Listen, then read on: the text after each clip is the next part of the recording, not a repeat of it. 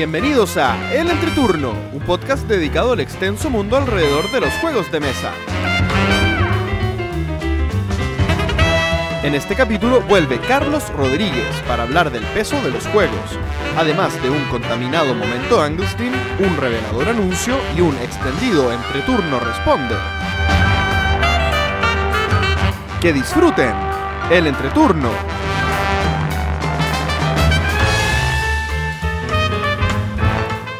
Hola, ¿qué tal amigos? Mi nombre es JP Gloria. Y yo soy Carlos. y estamos comenzando el capítulo número 75 de El Entreturno. Estamos grabando el viernes 20 de septiembre, el capítulo que saldrá el martes 24 de septiembre. ¿Iba a salir el martes 24?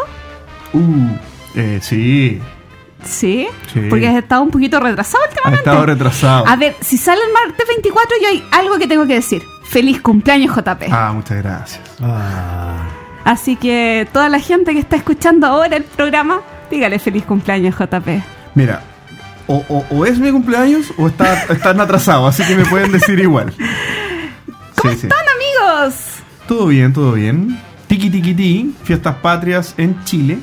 celebrando en familia, Sí, con los amigos, con los amigos. sí. Comiendo y jugando. comiendo, jugando, Jugando y comiendo. Jugando y comiendo. Chicha y juegos de mesa. Sopa y pillas. Las sopa y pillas me quedan maravillosas. Muy bien. Cosas que obviamente se entienden solo en Chile, pero para eso estamos, para explicarles que Esta estamos está llena de en comida ahora. una semana de festividades patrias aquí en Chile y estamos con muchas celebraciones y asados y comida y bebidas y de todo tipo de celebraciones. Pero también estamos jugando. Y yo por lo menos, desde el lunes que voy jugando y no he parado toda la semana. Es impresionante ver a Instagram de Gloria. cómo Del sube, entreturno. Sube, sube fotos No de es, el, juegos. no es el Instagram de Gloria, por si acaso. Te doy, te doy el aviso. Tiene un Instagram Glo- Gloria también. Pero, pero Lo mane- no- lo maneja poco. Sí, lo Sí. maneja poco. El Instagram de Gloria es comida. Bueno, pero, pero los juegos que se ven en el del entreturno son de Gloria. Sí. Pero ¿cómo sabes que no soy yo de repente entre medio? Porque no- tenemos juegos pendientes Porque, que aún no hemos resuelto. Porque Entonces, el tapete del el fondo de los juegos es azul. ¿Sabes que yo, yo ni siquiera me atrevo a publicar en ese... ¿Por qué no? porque no sé, po, porque es como que eres tú nomás, entonces como... Pero hazlo. Ah, y sería hacer. simpático así como se darían cuenta de que no es Gloria. ¿Por qué? Ah, por los tipos de juegos. Mm, Yo creo. Sí, está bien. Va- Vamos a hacerlo, vamos a hacerlo. Bueno, yo lo primero que quiero contar es que después de que grabamos el capítulo pasado, me fui a. Puerto Montt unos días y jugué con unos amigos que tengo en Puerto Montt. Y les va a sorprender a ustedes dos mucho el juego que jugué, porque solamente lo había jugado una vez en mi vida, y es Caverna. ¿Jugaste Mm. caverna? Jugué Caverna con tres jugadores. Mis amigos habían jugado Caverna de a dos un par de semanas antes. Tenían súper frescas supuestamente las reglas. Jamás. Así que me refrescaron las reglas porque yo lo había jugado una sola vez tres años antes. Y debo confesar algo.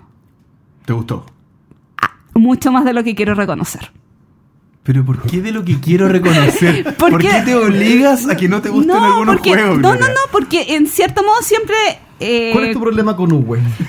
no, Partamos por es eso. que- Si es un buen tipo. No, Eres es que ese es el tema. Muchas veces yo he comentado acá que eh, Agrícola no tiene cosas... Pero caverna y agrícola son completamente distintos. Pero es que eso es como algo que me ha asombrado, porque en general cuando pruebo juegos de V. Rosenberg no me matan. Juego, me divierto, pero no me queda, no quedo con esa sensación de tener muchas ganas de volverlo a jugar y quedé con muchas ganas de volver a jugar Caverna. Y fue muy chistoso porque mis amigos habían jugado y supuestamente se acordaban cómo jugar y supuestamente todo eso, pero no se acordaban. Oiga, no. Y yo jugué primero agrícola. Hice mi granjita, coseché mis vaquitas, mis animalitos. Una muy buena producción ganadera y, y- y de vegetales. Y después jugué caverna. Y comencé con mi, con mi cavernita, todo. Y me entretuve mucho. Porque, claro, no tengo el agobio. No, tengo el agobio. agobio. Es que a- son distintos. Jugar, jugar caverna pensando que es una agrícola es un, es un tiro en la cabeza. No, no tenéis cómo, cómo ganar. No, pero es que cuando yo hice mi granja y mi an- granja estaba relativamente funcionando y ya no tenía en ningún momento que preocuparme de la comida, Comen- comencé A pasear por a- los campos. No, a pasear por las cavernas. A dibujar en las paredes. Claro, dibujar en las paredes, hacer las minitas y todas esas cosas. Y, y debo decir que me sorprendió muchísimo eh, que me gustara tanto y quedé, Hay perritos, hay burritos. sí, quedé casi con ganas de comprármelo. O sea, a ese punto.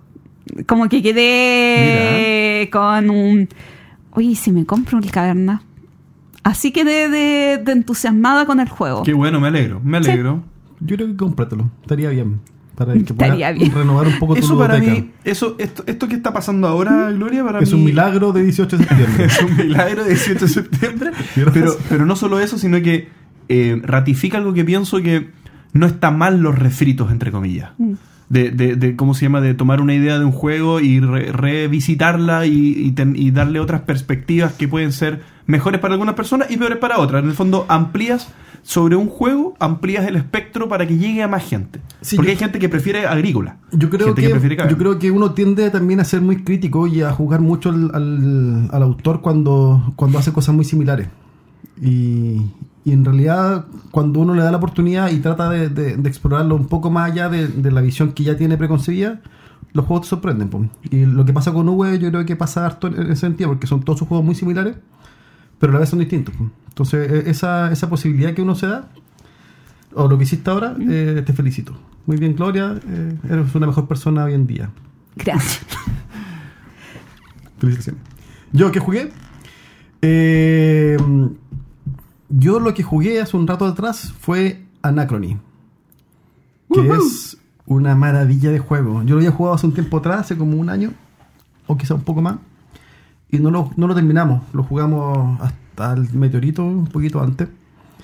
Y ahora lo jugamos entero. eh, y pedazo de juego. Entretenidísimo. Tiene una, una capacidad de desarrollar combos. eh, no, el juego está muy, muy bien logrado. Así que fue un, un- un bonito regalo. Y espero jugarlo con ansias nuevamente. De hecho, si me decís juguémoslo ahora, feliz lo juego nuevamente ahora. Sí, es tremendo juego. Paremos el podcast y jugamos. Para dar un poquito de información, ¿eh? que, que, que no, lo, no lo dijo mi amigo Carlos, pero Anachrony es un juego del 2017 del diseñador David, ¿será? O- David, ¿no? es que tiene Ah, sí, tilde, tiene tilde sí. en la David Tur Turksi, Turksi. que es el mismo diseñador de Cerebria y también de otro juego. Cerebria lo quiero jugar. No lo he jugado, le tengo unas ganas locas por jugarlo. Y ta- el Me pueden mismo- invitar. Soy Creo que el mismo diseñador de este de lo ah, de Tricarion, ¿o no? ¿Puede ser? Ah, no, no es- No no es creo, estaría- creo, creo que sí, puede ser. ¿Puede ser? ¿Y él, él no hace los automas de algunas cosas? No, ¿o no es él? Bueno, no importa. Eh, yo solamente lo jugué una vez. Y no. Pero volvería al mismo tema de caverna. La primera vez no me provocó nada y quizá una segunda. Puede ser. Me, me me- pasó mucho que tiene ese gustito de, de agrícola o de caverna, que, que son turnos que tú decís que tenéis mucho tiempo para hacer cosas y en realidad no. Y cuando cae el meteorito te quedan tres turnos más, pero en realidad no son tres, puede ser uno o dos. Mm. Y el juego es súper apretado. Entonces el- la, la posibilidad de generar puntos o hacer estrategia eh, te va limitando harto. Pese que tenéis muchas muchas donde agarrar, en realidad tampoco es tanto. Entonces es un juego bien apretado, entretenidísimo y para sacarle trote todo el rato. Y aparte tiene una versión que es en solitario y además tiene una expansión que viene en camino, si es que no me equivoco. Viene, viene en camino una Y expansión, sí. tiene también como una aventura por ahí, creo que tiene, tiene hartas cositas. Entonces es un juego que, que es bien completo, que te da hartas posibilidades de rejugabilidad. Así que bien, bien por Anacronin. Y precioso además el juego. Precioso, muy bien una hecho. Eh, maravilla el juego. A mí me causa un poco de ruido el... Nunca lo he jugado sin los... Eh, bet. ¿Sí lo qué? Sin los... Sí, los plásticos. Las sin los pla- las miniaturas. Y sabéis lo otro que tiene el juego también, que es muy bueno, que tiene un concepto de arte y de historia que está muy bien logrado. El formato ese de que son diferentes civilizaciones, que Ujú. están en diferentes Los caminos. partes. Los caminos eh, da para una historia, o sea, da, da para sacarle más trote al juego. Sí, sí. Claro, da para hacer una, Una- incluso una, secuela. una miniserie de... Claro, algo así. Bien, eh, por mi parte probé un juego que es un flip and write, si es que se puede llamar así. Flip and right. Se podría decir flip and write. Ahí tenía otra, otra nomenclatura en, en inglés que no sé cómo traducir. Em, Como roll and write, pero flip and write, de dar vuelta una carta y escribir, que sería el juego... Ah, pensé que era de... fli- de no, eso es Flick. Flick. Flip. Flick. Flip Flip. la. Flick. eh, Flip, eh, dar vuelta a algo. Entonces Voltear eso y se- escribir. Voltear y escribir. Voltear y escribir. Cartographers. yo Cartographers. jugué. Igual iba a hablar de él. A Role Player Tale. Es un juego. ¿Lo jugaste con la Camille? No. No, no. Lo jugué con mi polola Con Florencia. Bob, con Bob y para y con mi padre, René. Y es un juego para. Es es un juego para infinitos jugadores. Es esto flip and write que en el fondo eh, tú puedes tener infinitas hojas y todos pueden jugar al mismo tiempo, son simultáneos. Es un juego del diseñador Jordi Adam, que no lo conozco, y muy, muy menudito en componentes. Son algunas cartas que lo, que lo que está pasando es que cada uno es un cartógrafo y uno tiene que ir dibujando en un mapa las pie- eh, como la- las, par- las porciones de terreno que van apareciendo en unas cartas que Sí. se van abriendo. Y lo curioso es que este juego junto a Roleplayer y no recuerdo cómo se llama el otro juego que lo comenté en el capítulo anterior, están dentro de un mismo universo. Son, Sí. son distintos juegos que eh, saca una editorial dentro del mismo universo. Ahora es totalmente pe- pe- eh, pegado el tema. Aquí, claro, uno es un cartógrafo que van saliendo unas cartitas y uno tiene que ir dibujando un terreno en, un, en una cuadrícula, ¿cierto? Según las cartas que van apareciendo, a todos los jugadores, por esto digo que es un jugador, mm, eh, es un juego multijugador, multitudinario, porque se da vuelta la carta y todos pueden, todos tienen que, que ir anotando las cosas con la misma carta que va apareciendo. Eh, y se van haciendo puntos dependiendo de lo que uno va dibujando en virtud de otras cartas que son cuatro cartas que están puestas en el, en el, en el centro de la mesa que indican cómo se puntúa. Entonces eso va variando de juego a juego. Sí. Disculpa, esa parte es muy similar a. eh, oh, se me olvidó cómo se llama este juego de Alexander Pfister, eh, mm, Isla of Sky. Ujú. Que en, ah, el- claro. que en la primera fase, por ejemplo, puntúas A y B, en la segunda B y C, en la tercera C y D y en la cuarta D y A. que me parece una sutileza fantástica, porque Sí. uno eh, genera una, una, una estrategia de ir planificando qué es lo que se va a ir puntuando en el camino. Es Entonces, por partes. Exactamente. Entonces, por ejemplo, la C o la D que se puntúa en la tercera y en la cuarta ronda, no, no, no te sirve armarla tan fuertemente al principio, pero si dan muchos puntos, sí te sirve ir preparándola de a poco, aun, aun cuando en la primera ronda no te dé Son puntos. como esos puntos que uno va sacando siempre un poquito. Un poquito, Para que al exactamente. final uno llegue más o menos armado y pueda eh, reventar ahí con, con todo. Tal cual, tal cual. Entonces, un juego bastante. ¿Fuiste simpático. feliz jugándolo? Fui feliz. Fui feliz ¿Tu jugando. familia fue feliz?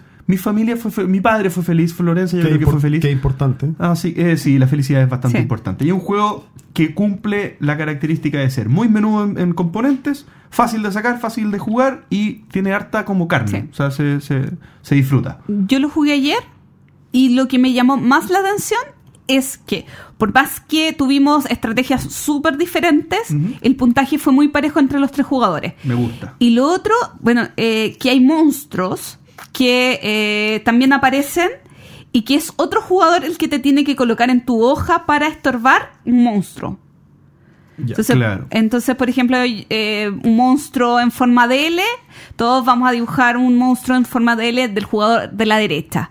Entonces después el monstruo te ataca si es que no lo encierras. Entonces igual es una mecánica que yo había visto implementada en el Penny Paper, de que otro jugador a- afecte tu hoja, pero muy divertida, lo encontré. Claro, eso hace que me, me, me, me choque un poco jugarlo de, de más de dos personas. Claro. Porque eh, si te toca una persona que sabe jugar muy bien, Te no lo quieres tener que te dibuje él los monstruos. Porque te va, va a saber eh, dibujarlos bien. Entonces, jugando lo de a dos, te aseguras que es uno contra uno y si yo dibujé mal los monstruos, perdí por, por eso, digamos, y, y- y afecté solamente al jugador que tengo enfrente. Pero es un juego bastante bueno, recomendado, barato. Cartographers, a role, role player tale. Around the world. Around the world. Around the world. Yo, bueno, eh, como les conté, esta semana, eh, bueno, la semana pasada, ahora que nos escuchan el martes, eh, fueron las fiestas patrias, patrias, patrias de Chile, porque si bien celebramos todo el mes, es la semana donde condensamos un poquito más las celebraciones. Y yo quise celebrar jugando todos los días, partí el lunes, Cuando me llegó una ¿Vestida caja... de China? ¿De No, no tengo vestido de China. Como bandera chilena. Tampoco tengo bandera chilena, pero Pero no me hagas sentir mal. Bueno, el día lunes me llegó una caja de 10 kilos de juegos de mesa que había comprado y me porté muy bien y me estudié dos jueguitos para estrenar en la noche. Uno fue el, la, la Casa de Caramelo, que es de Phil Walk, Walking, Walking Phil- Dead. no, del mismo autor de Cacao y de Oso Park. Ok. Y Roleplay, Role player. Role Player, que es del mismo universo de Cartographer.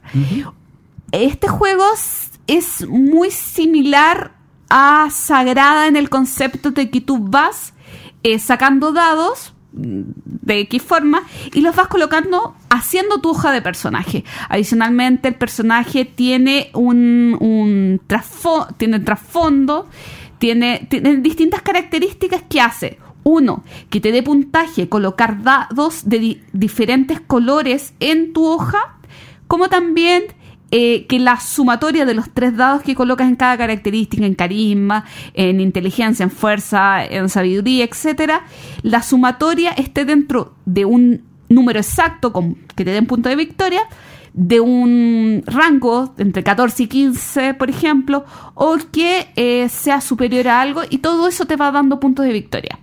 Adicionalmente hay un mercado donde tú compras cartas y esas cartas te dan armaduras, te dan armas, te dan mm, modificadores, te dan habilidades y las habilidades solamente las puedes ejecutar si es que eh, te quedan espacio en tu alineamiento legal bueno, legal malvado, etcétera, etcétera. Muchos rasgos de rol llevados a un juego con mecánicas muy similares en posicionamiento de dados a sagrada. Conclusión, al igual de Sagrada, no me provocó nada. He jugado tres partidas esta semana. Y debo decir que prefiero Sagrada, ¿por qué?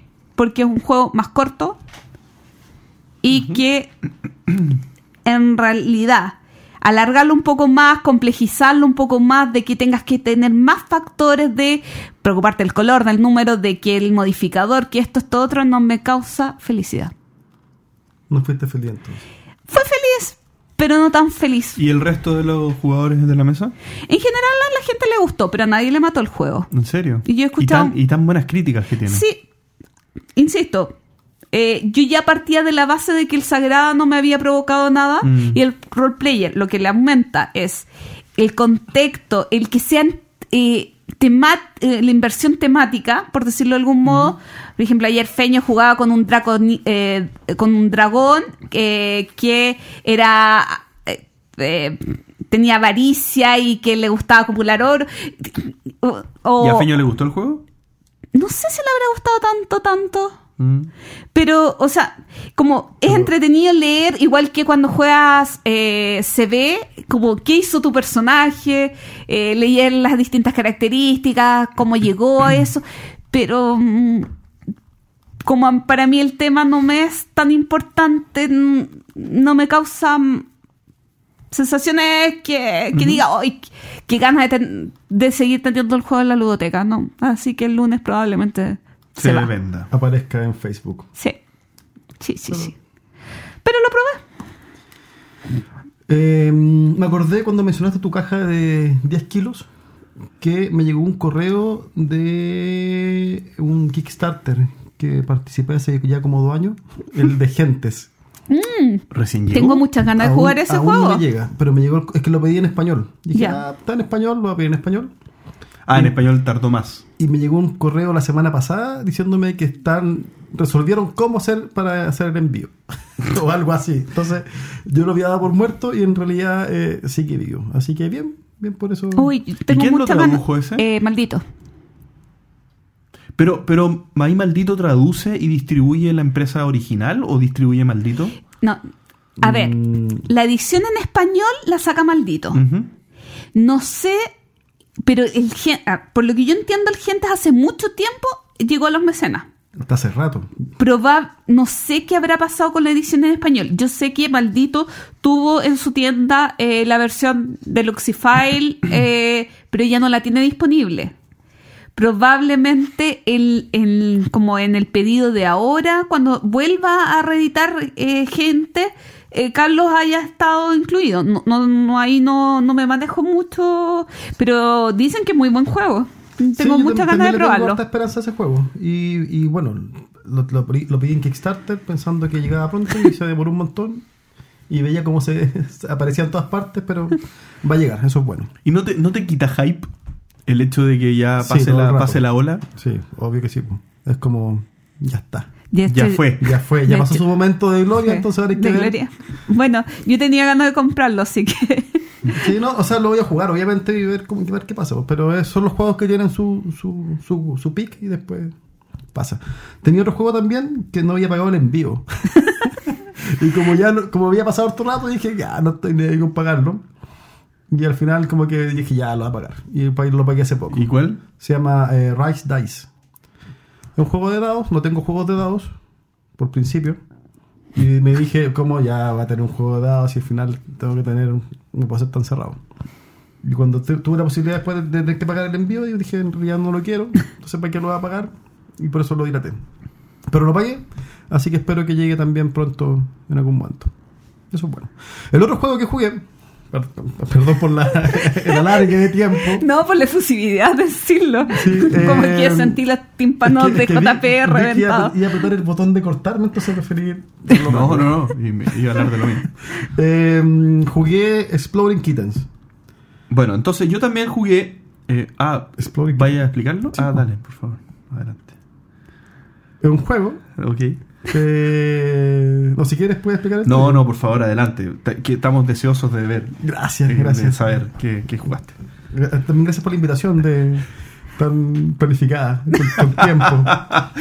Lo esperé toda la semana esto, toda la semana. Pero era olvidó. obvio que te íbamos a invitar por Carlos. Gracias.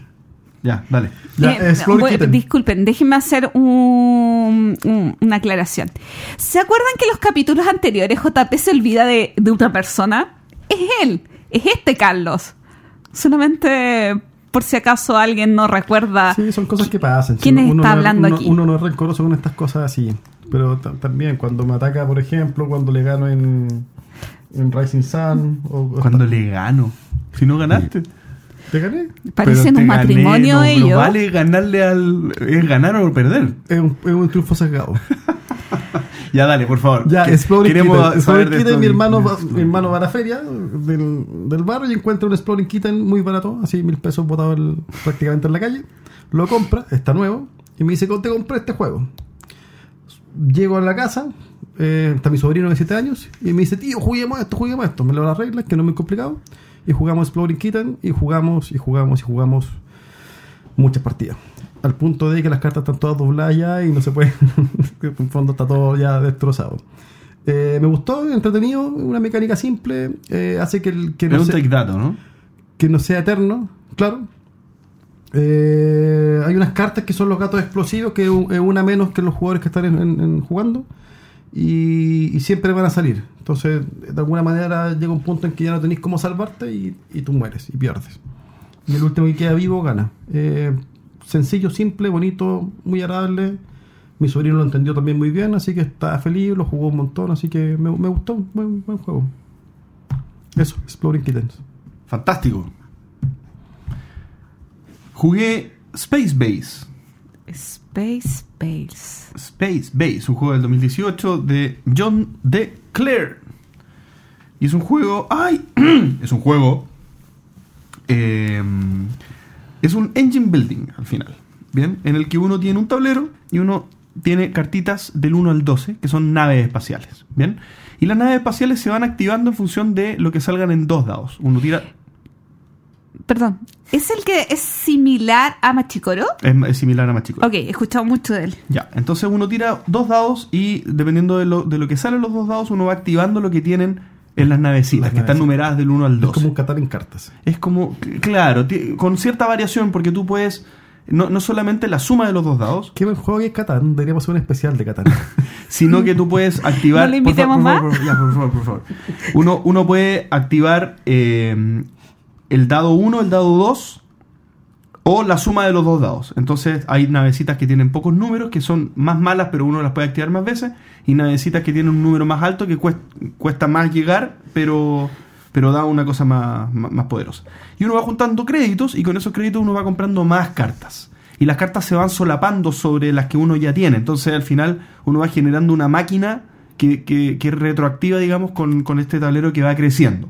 Y las cartas crecen tanto en lo activo como en lo pasivo. Eso quiere decir que cuando el resto de los jugadores tiran dados, tú tienes un sector de tu tablero con, con una parte de las cartas que vas activando aun cuando no estés jugando. Entonces estás pendiente de lo que hace el otro también y de generar una buena curva probabilística en tu tablero para que cuando el otro tire dados tú también actives y ganes créditos y ganes puntos Eso de es muy victoria y bueno otras cosas. los juegos, que tenía actividades, pese a que cuando juega el otro, el otro jugador juega. Y no sientas el entreturno. Que no sientas el Que no entreturno. sienta el entreturno.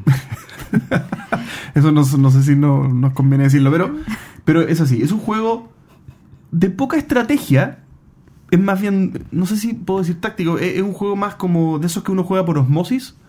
Como que uno lo piensa mucho, uno va como por un flow, decidiendo cosas bastan- con bastante poco, poco ejercicio neuronal. ¿Ya?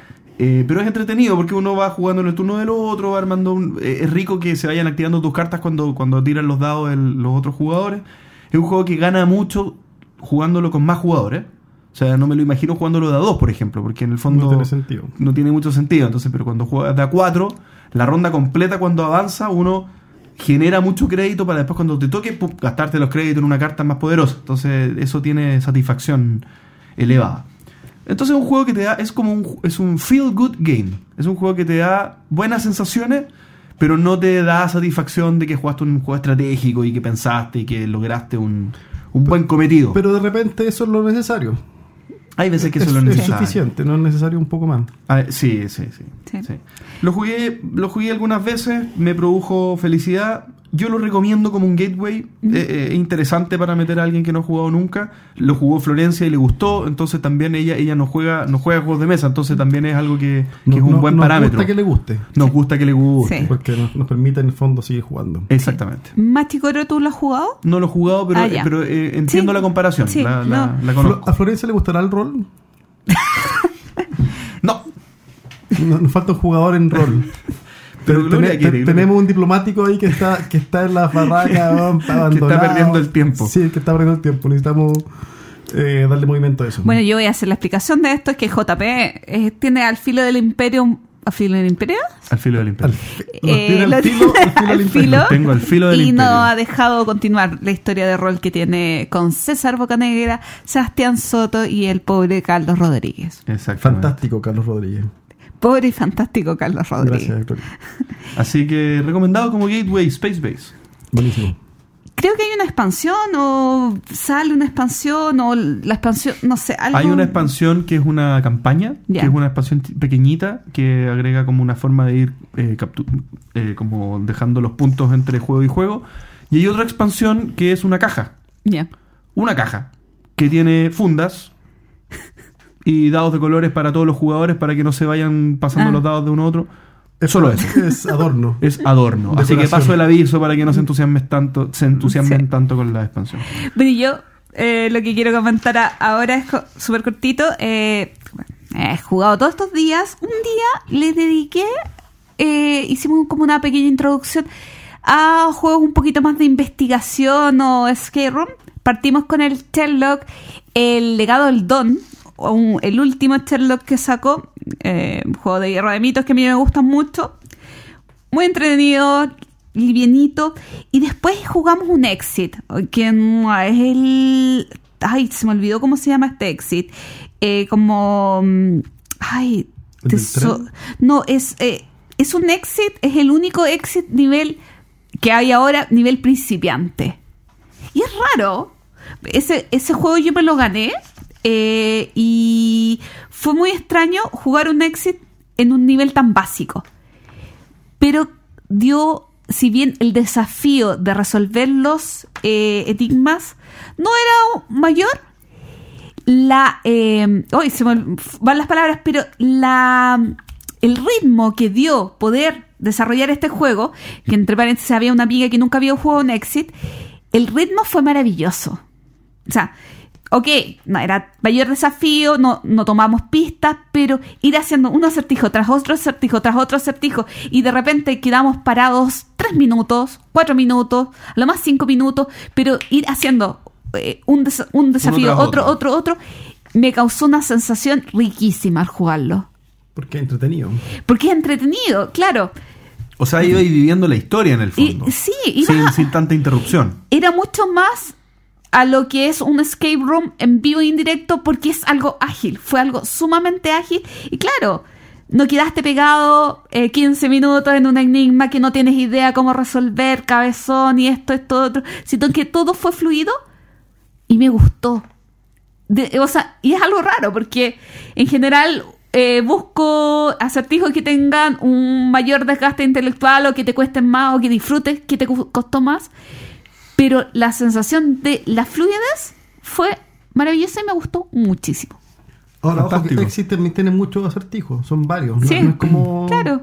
Pero estos Entonces, 10 ah, acertijos, por eso, hacerlos yo creo que- ágilmente, Me, me hace sentido porque cuando yo lo jugué, jugué una versión más difícil y terminé apestado porque no resolvía los acertijos, mucho tiempo perdido y al final no quería más, más, más, más acertijos y era como, ojalá se termine. Entonces creo que eso que tú dices tú de, de que sea ágil y, y dinámico le da un, un, buen, un buen punto. el tesoro hundido, si no me equivoco, eh, se llama el juego. Eso. Ya, mi otro juego que jugué eh, fue Lotería. 18, Fonda, eh, con la familia. Y yo llevé juegos de mesa. Uno siempre anda con juegos de mesa bajo, bajo, el- bajo el brazo. Eh, pero estaban mis tías, abuela, entonces fue como, ya, lotería, ¿querés jugar? Sí, por supuesto. Así que saqué un cartón. Me explicaron que uno tenía que tener el, cartón impar y par eh, consecutivos. No sé si sabían, sabían eso. No tenía idea. Es decir, si yo Creo- tengo, un cartón el 15 y el 16, cuando juego con dos cartones, o el, och- el 9 y el 10. Porque de esa manera no se repiten los números entre los cartones.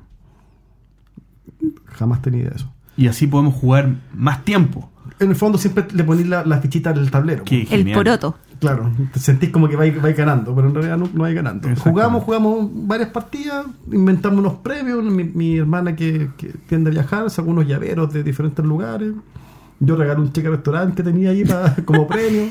Y ahí empezamos a inventar cosas y fue, fue entretenido, fue bueno. Creo que son juegos que uno los tiende a mirar en menos o, o trata de hacerle el quite, pero, pero funcionan súper bien en realidad. Son familiares, agradables, así que bien por la lotería. El otro día leí en Twitter un amigo que decía, tengo 180 juegos, o un- un cualquier cifra, y me pidieron jugar brisca en mi casa. Y yo le puse, yo tengo 400, no sé cuántos tengo, y yo nunca le diría que no una brisca. O sea, es muy buena la brisca. o sea, a mí me encantan los juegos, ok, por jugar muchos juegos modernos, dejo de lado muchos juegos de naipe, pero jugar a un carioca, jugar a brisca, a mí me encanta y feliz pasaría una tarde completa jugándolo. Eh, es algo muy, muy 18 de septiembre, es algo muy tradicional de familia, pero una buena brisca, un buen carioca, yo no le digo que no, nunca. Ya lo saben, pueden invitar a Gloria a jugar entonces Brisca a sus hogares. A sus hogares. A sus hogares. Claro. Muy y bien. va a llegar. Oye, y como último juego yo quería comentar de un juego que ya hemos hablado en algunas ocasiones, que es de Crypto. Y lo quería comentar porque, bueno, lo jugamos anoche, de hecho. Eh, y la las parejas que se formaron fueron Florencia y yo y mi hermano contra mi hermana. ¿Ya? Y, mm, y aquí pa- pasó algo bastante peculiar que se lo quería plantear. De qué pasa en un juego eh, de, de manejo comunicacional cuando se juega con personas que son de distintos países. Porque tuvimos, perdimos las dos veces. Y con tu hermano.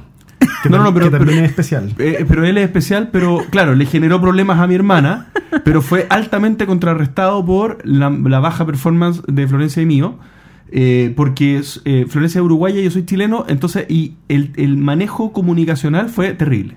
No, porque las pistas que nos dábamos eran totalmente disonantes, o sea, Tenían que ver con la entre cultura y la... Claro, y con la- y algunas palabras que les decimos distinto. Entonces, ¿cómo, cómo, cómo lo, ponte tú, cómo lo, tú, tú, Gloria, por ejemplo, para jugar con, ¿jugarías un juego así con un español, por ejemplo? ¿Te sentirías cómoda?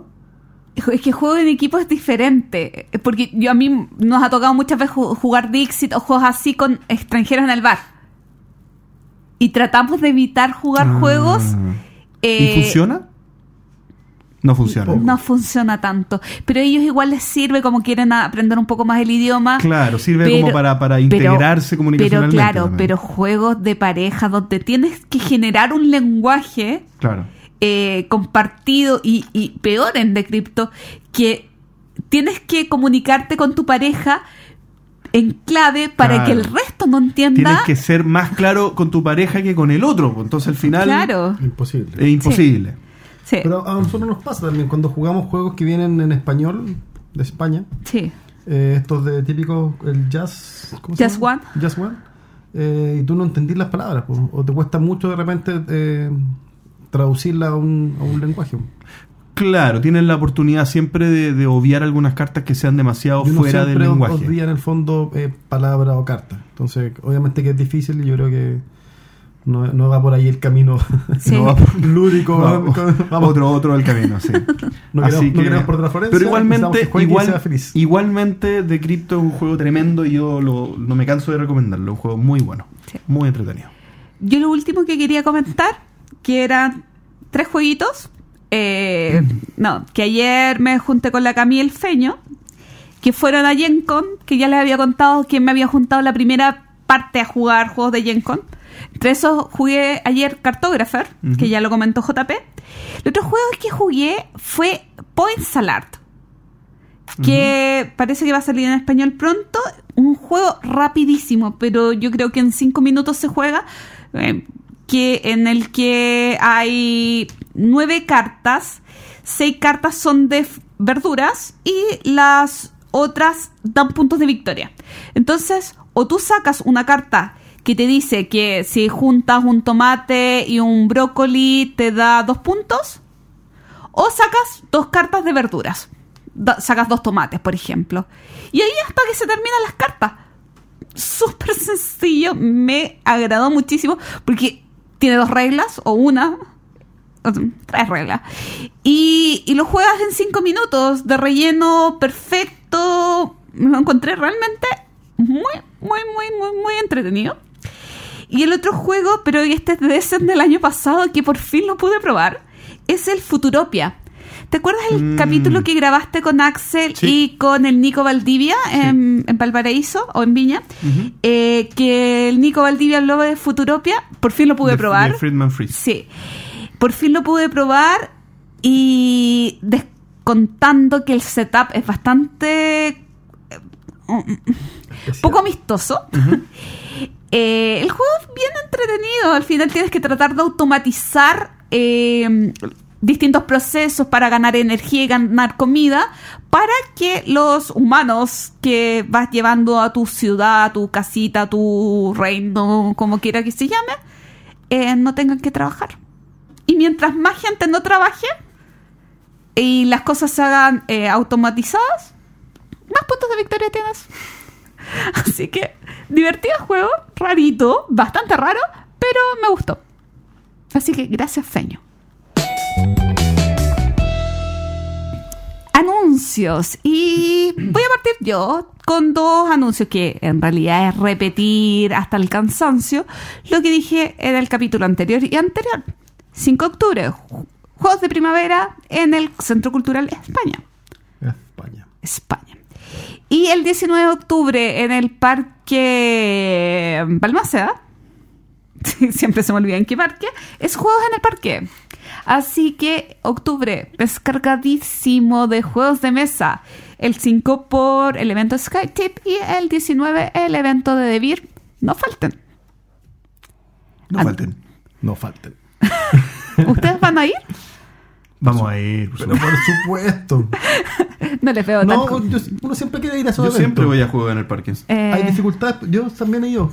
Sí. No, yo, los voy- yo he ido los últimos tres años. Sí, yo la verdad es que Juegos de Primavera es el mismo día de la de un fe- eh, de un, un evento de leyenda, de un evento medieval que me gusta mucho, así que voy a ir a ambos. Y el 19 de octubre es la caminata zombie, yo quería ir, pero no, voy a jugar en el parque. ¿O vas de zombie a jugar al parque? Eh, no, es la mi- no es el mismo recorrido de la caminata Ya. de juegos en el parque. Yo tengo una, un aviso de utilidad pública. Eh, De utilidad tuya. de utilidad mía, pero también es un bien, un bien común. A ver. Eh, en este mundo del mundo de los juegos de mesa, eh, hay una gama de juegos que son los 1008XX que yo he visto que no, no se juegan o, o- o se conocen, pero no, no conozco gente que los juegue en realidad. Porque todos lo comentan, pero ¿conocí a alguien que juegue 1008XX? No. ¿Tú? En Chile no. En Chile no, po. Y, y lo- y las personas que, que yo sé que tienen esos juegos y que podrían jugarlo, en realidad tampoco se lo saben. Entonces ando buscando gente que quiera jugar y compartir su sabiduría y sacar algún 1008XX a mesa y ver. Lo eh, que tú quieres es que alguien te enseñe a jugar un 18XX. No, también me puedo aprender las reglas, pero necesito, necesito la contraparte del, del- de alguien que también maneje un poco el, el- el lenguaje. Muy bien. Así que Carlos busca 18XX. Así que algún interesado o alguien sabe de eso, eh, escribir al entreturno, arroba entreturno, o por las redes sociales. Y cuando le rebota el mail, Cuando le reenvían el mail, escriben ahí se lo reenvían a, a Gloria. a Carlos. A Gloria, arroba Ah, Instagram, ya, Gloria. entreturno.com. Está bien. Su secretaria. Secretaria al, al volante. Eso. ¿Otro más? No. ¿Termino yo? Terminas tú. Termino la yo. guinda de la torta. La guinda del pastel. Y va a ser un anuncio muy importante. Eh, me complace contarles a todos los auditores que Vas a contar esto. voy a contar esto. Es el Después de, momento. después de cuánto tiempo. Es el momento. ¿Cuánto Es el tiempo momento. llevo- ¿Cuánto- llevamos? ¿Un Ah. año? ¿Dos años? ¿Diez años? Yo llevo con esto, no, no, no sé, así tan, tan específico con la idea que, que hoy día se está materializando, yo creo que... De hecho, un fue poco un más de un deseo. año. Fue un deseo, sí. que- que- Fue una que- tarde de verano que saliste y dijiste, esto es lo que tengo que hacer. Fue, ¿Cuál fue la inspiración? ¿Dónde, dónde nace? Bueno, pero déjame contarlo primero y después lo, lo- lo conversamos un segundo. pero esto es... em, el entreturno expandirá sus actividades hacia el rubro gastronómico. Esto es que estaremos abriendo en octubre, si todo sale bien, o sea, en, un- en unos días más, digamos un par de semanas más, septiembre o se tres fue- semanas septiembre más. se fue volando. Septiembre se fue volando. El entreturno bistro. Entre turno visto. Entreturno bistro. Entre turno visto. Ubicado en Los Leones con Pío X, en Santiago de Chile, Providencia. Es real. Lo marav- están- los que- maravilloso. Los que lo están escuchando y no lo pueden creer, es real.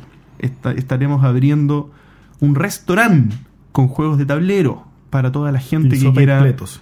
Exactamente, para toda la gente que quiera comer desde un- en un horario eh, apropiado, digamos, para, para los juegos, desde el almuerzo hasta la noche, de lunes a sábado. Así que eso, eso, no sé qué más decir. Hay un montón de detalles, pues esto, esto obviamente que Esto suena está como partiendo, esto sí. suena, esto si fuera 28 de diciembre sería, Claro. sería, pero Bueno, yo creo que te tienes que comprometer que para el próximo capítulo vas a decir cuándo va a ser la inauguración y todas esas Claro. cositas. Claro, claro. Eh, ah, mira, eh, los, que, los que tal vez están cercanos al rubro gastronómico entenderán que esto es bastante complejo en cuanto a permisos, eh, remodelación que es necesario hacer. Esto, esto no, esto lo estamos haciendo con, con bastante cariño en el sentido que tiene un, una- un aspecto bien cuidado y, nosotros diseñamos el entorno que queremos que tenga el restaurante. La- los procesos internos también son fueron diseñados bien como No fue, no pensados. fue agarrar un local, No fue- limpiarlo y ponerle Claro. la banderita de entre turnos. Exactamente, de hecho el logo es distinto, el concepto es, es un poco distinto y me gustaría abordarlo en, en, otro, en otro medio distinto al podcast, porque también esto apunta también a, a- a más gente que solamente la gente que escucha el podcast. Obviamente los que escuchan el podcast están cordialme- cordialmente invitados, pero esto también es un restaurante, entonces tiene que ser más masivo de lo que un podcast de juegos de mesa puede llegar a ser. Eh, pero, pero eso, o sea, hay bastantes detalles adicionales que no los puedo resumir en una sección de anuncios de- del podcast, pero sí eh, compartirles la noticia y, y pedirles que estén atentos a, a lo que a lo que vayamos publicando. ¿Tendremos, Uh. ¿Tendremos entonces una transmisión en vivo desde el local de los hechos? Un streaming de repente de algo así. Eh, la idea, la idea ahí, bueno, esto, esto con Gloria lo hemos conversado bien someramente, pero la idea es que eso sea un lugar que se pueda ocupar para, para generar contenido. Y, y en ese sentido, para gente- generar contenido para el restaurante, sí o sí, pero para generar contenido del podcast también podría ser. O sea, en el fondo ahí, la, sky's the limit. Aquí el, el espacio está y el espacio es un espacio lúdico y esto hay que ocuparlo. Qué bueno que lo anunciaste, porque lleva ya harto rato con esto y creo que. que eh, Todos esperábamos todos que que... esto saliera. Sí, porque... Y, em, la, y la mejor de la suerte también. pues. por supuesto. Muchas gracias, don Carlos. Nosotros lo sabíamos hace bastante tiempo, pero eh, el tema que tomen la decisión de anunciarlo habla de que ya, ya No tienes... para atrás. No, absolutamente. Pero ya eh, hace un par de meses el local está arrendado, ya están trabajando ustedes para que todo esto salga muy pronto a flote, pero ya están quedando pocos días, así que es la hora de decirlo en público. Sí, Felicitaciones y estaremos en la inauguración si es que nos invitan. Si es que nos invitan, estaremos ahí en el No, vino, por honor. supuesto. Por supuesto que sí, por y si supuesto no, que sí. estaríamos afuera tirando meeples. Así a la ventana. Chuña de Meeples. No, pero está bonito el espacio. Está bien. Yo vi la maqueta. Ah, sí. Y- Yo decía, le invitaste a Carlos y no me has invitado a mí. No, yo igual vi la maqueta, así que ya me estaba poniendo celosa. Muy bien.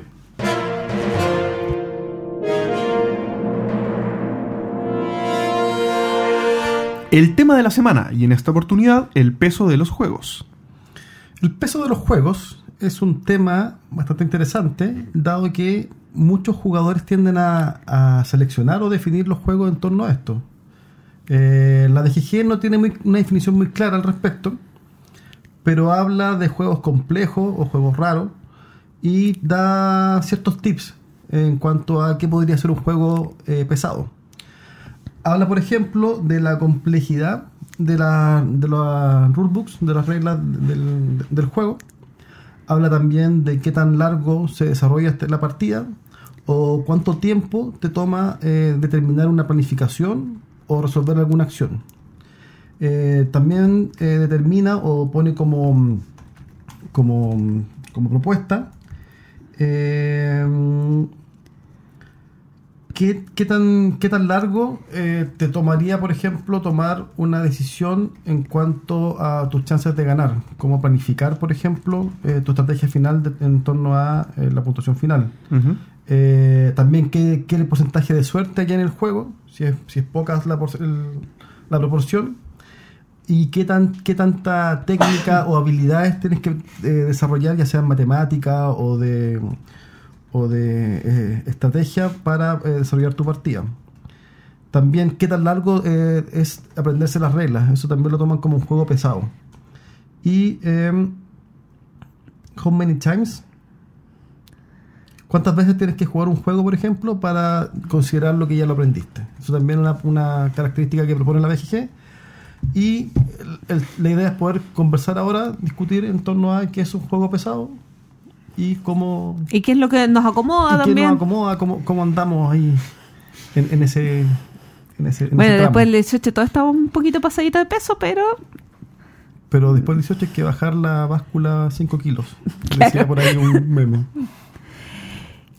¿Qué? Que, ¿Qué que, J- que JP me miró fijamente Sí, no. y me... ¿Qué me pasa a mí con los juegos pesados? Yo puedo decir que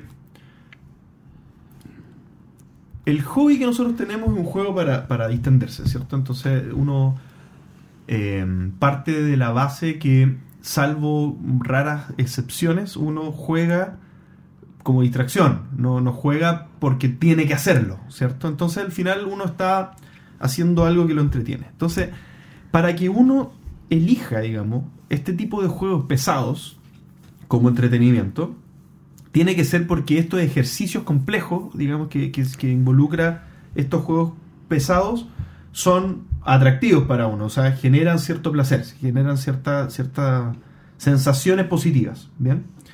Por lo tanto, yo creo que eh, hay ciertas complejidades que son positivas y ciertas complejidades que son negativas, ¿ya? Dentro de las cosas que tú dijiste, Carlos, que la BGG considera que es parte de una complejidad alta, está, por ejemplo, el largo de aprender reglas. O cuántas veces tengo que jugarlo para considerar que lo aprendí. ¿Ya? Entonces, eso hay que tener cuidado, porque muchas veces eso puede estar asociado a un juego complejo, pero que es eh, eh, en mala forma. digamos. Claro, O sea, un complejo que- o elegante. un juego complejo pero poco elegante, por ejemplo, podría ser un juego que es innecesariamente complejo, que no da eh, este, este, como, este como retorno en, en- en sensaciones positivas, dado toda la complejidad que tiene. Entonces yo creo que un juego complejo tiene como una responsabilidad adicional como juego de ser mucho mejor y de darte muchas más eh, sensaciones por, por unidad de complejidad que tal vez un filler, que tú le perdonas más cosas. Com- ¿Ya? Comparto contigo. Yo creo que la interacción de las mecánicas y la propuesta que presenta el juego en su dificultad tiene que estar bien elaborada para que sea entretenido. Porque si no se vuelve claro en una planilla Excel matemática donde tú no, no disfrutáis nada. Estás todo el rato ahí sacando cálculo y mirando para el lado. Tal cual, tal cual. El ejercicio por el ejercicio. Si es complejo, a no ser que te guste la complejidad, por, porque, porque sí, pero yo creo que es un caso raro, eh, no tiene mucho sentido. Dicho esto, Yo creo que todos somos casos raros en este Dicho- mundo sí. de, juegos de Dicho mesa. esto, a mí me encantan los juegos complejos. Yo tengo que decir, o sea, a mí eh, yo busco las situaciones en las que yo tenga la, eh, la posibilidad de sacar un juego complejo a mesa. Pasa que es difícil porque uno no siempre está con el grupo indicado, uno y cuando lo estás no tienen las reglas frescas, entonces tampoco lo puedes sacar y leer en ese momento. Entonces hay que planificarlo, hay que leer con antelación, hay que citar a la gente y la gente no, no que no falle. Y lo otro es que tampoco puedes jugar tanto juego pesado como quisiera, porque también tiene que ver eh, que es un ejercicio mental y, y tienes que tener una cierta resistencia física para estar X cantidad de horas pegado. Y ahí yo tengo mi primer drama con los juegos complejos, es que aguanto hasta cierta duración de una partida de un juego. Y ya lo habíamos conversado con Underwater. Y a mí no me gustan los juegos tan extremadamente largos. A mí si un juego complejo dura cuatro horas, me desmotiva mucho más el tiempo que la complejidad del juego. A mí me encantan esos juegos largos, de 5 horas, creo que es un, un manjar, como dirían por ahí. Yo creo que eh, comparto contigo, también siento que dentro de, lo que uno busca, que son estos juegos pesados, está el desafío personal por superarse, en, ya sea en puntuación, ya sea en resolución de problemas, en, en- en- en generar estos, estos combos, estrategias que te permiten decir, oye, estoy jugando mucho mejor de lo que jugué a una o dos partidas atrás. Eh, yo creo que también que uno siempre busca sacar un juego pesado, o por lo menos a mí me pasa eso, que en mi prioridad siempre está el juego más pesado posible a la mesa, porque sé que también es más difícil de que ocurra. Si no tengo el- el- el- el- la compañía o, o- o el equipo necesario para sacar un juego de ese nivel pesado, voy bajando en la escala hasta llegar a un juego que se pueda jugar. Hasta sea- Super Reino. Hasta, Hasta Super- Lota. Hasta Super Reino. O hasta llegar a la Lota, que en el fondo vendría siendo como el, escalón más bajo quizás. Pero uno siempre busca, eh, o yo por lo menos trato de eh, presionar un poquito más al, grupo de juego pa- para tener un juego quizás que exige un poco más. Me, pasa eso, no sé si les pasa a ustedes. A mí me pasa, yo creo que estamos bien alineados en esto con Carlos. Me, pasa similar. Yo creo que hay muchas más veces que busco jugar un juego pesado, muchísimas más veces que lo busco que de las que lo logro. Porque, y, y- y cuando lo digo así, digo que uno se, se, se plantea jugar un juego pesado, pero es difícil lograrlo. O sea, no, no es una cosa que te resulte habitualmente, sobre todo cuando tienes eh, un trabajo más demandante, estás abriendo un restaurante, no sé, situaciones que te alejan un poco de, de que, se- de, de que eso se materialice. No, y de Ah. repente logras llegar, sacar el juego a mesa, pero tampoco logras la experiencia de juego que, que tú quieres, que, que- que esperas de ese Es juego. también es, es que es complicado. O sea, eh, yo voy a partir de la base que yo no tengo casi juegos pesados y yo no juego casi juegos pesados. ¿Por qué? Porque hablamos de que en, en Game Geek habla de un 3.5 hacia arriba como juego medio pesado. Y dentro de eso, si yo veo mi ludoteca, tengo la nada de juegos pesados. Eh, o sea, de juegos medio pesados, ni siquiera pesados. Eh, dicho esto, se me olvidó lo que iba a decir. Así que les paso la palabra. No, lo, lo retomando lo que decía, lo que decía Carlos, eh, es correcto. O sea, al final, nosotros somos jugones de este hobby que tiene mucho que ver con cu- cuáles son las sensaciones de los demás también. Me acordé. Pero no, ahora no, pues, pasó ya. pues, deja de terminar pasó- ahora. pasó tu oportunidad, pues. Gloria. Sí. Ya, entonces, cuando uno saca un juego pesado, tiene que estar muy seguro que el resto del grupo lo va a disfrutar.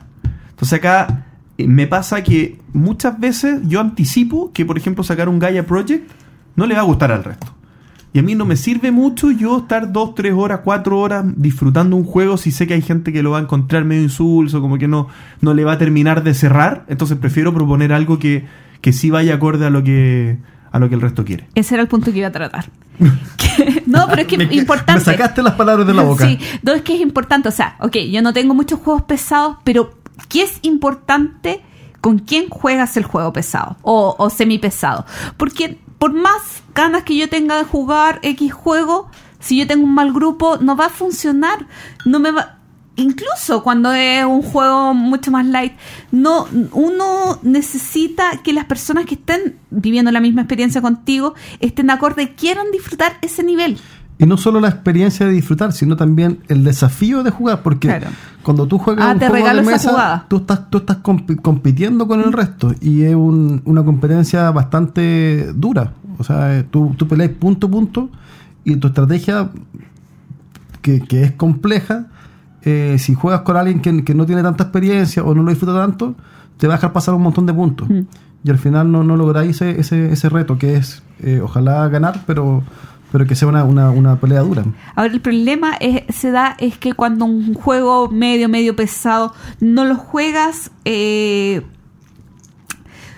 con cierta rapidez, una partida de otra, no alcanzas a recordar cuáles eran las sensaciones, cuáles eran las estrategias, cuál eran lo que tú querías hacer en la partida anterior. Por lo menos a mí me pasa que... eh, que no... ah, Por ejemplo, con, con Lisboa cuando lo jugué por primera vez, no entendí nada, jugué.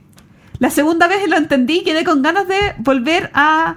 Que es un poco lo que dice la DGG también. Claro, de volver a jugarlo para, ahora que lo entendí, poder eh, tratar de hacer que la máquina funcione, eh, por lo menos de no sentirme mal porque la máquina no está funcionando. O sea, ya, entendí la máquina, no sé si la voy a hacer óptima, pero eh, aplicarlo. Yo, yo creo que hay una. Hay un grado de complejidad. Esto es como un, arma difícil de ocupar un juego pesado. Esto. eh, un, gateway es fácil de ocupar en el- como jugón. En el sentido que yo se lo presento a cualquier persona y es muy, es muy probable que me vaya bien. El juego pesado hay que saber manipularlo. Aquí voy. Que, que puedes tener distintas situaciones en las que sea inapropiado. mu- apropiado muy pocas, pero hay muchas situaciones en las que puede ser inapropiado sacar a mesa un juego muy pesado. Y puede ser que tú tienes enfrente jugadores que no están preparados, ¿ya? Y eso es un error que uno que está tan habituado a los juegos de mesa puede caer, digamos que de Sí. pensar que una persona está preparada pero en realidad no lo está. Y puede y hay otras situaciones que no quieren solamente, o sea, no, no es que no es que no es que yo piense que hay una línea evolutiva obligatoria en la que un jugador va a llegar a ser capaz de jugar un juego pesado. No quiere nomás. Le gustan otro tipo de juego. Entonces también eh, hay que tener ojo con no quemar situaciones. Y, acá eh, es, es importante reconocer al grupo. O sea, en el fondo no. No la- las situaciones no, no son infinitas. O sea, por, por eso no sale Sí, tanto a no, no, no podía engañar al resto ni engañarte a ti mismo tampoco. Es súper honesto el, el- el si querés jugar un juego pesado o no y, y asumir que son cierta cantidad de horas y que involucra también una mm, estrategia de tu parte y un desarrollo del juego que sea por lo menos al nivel de todos. Eso.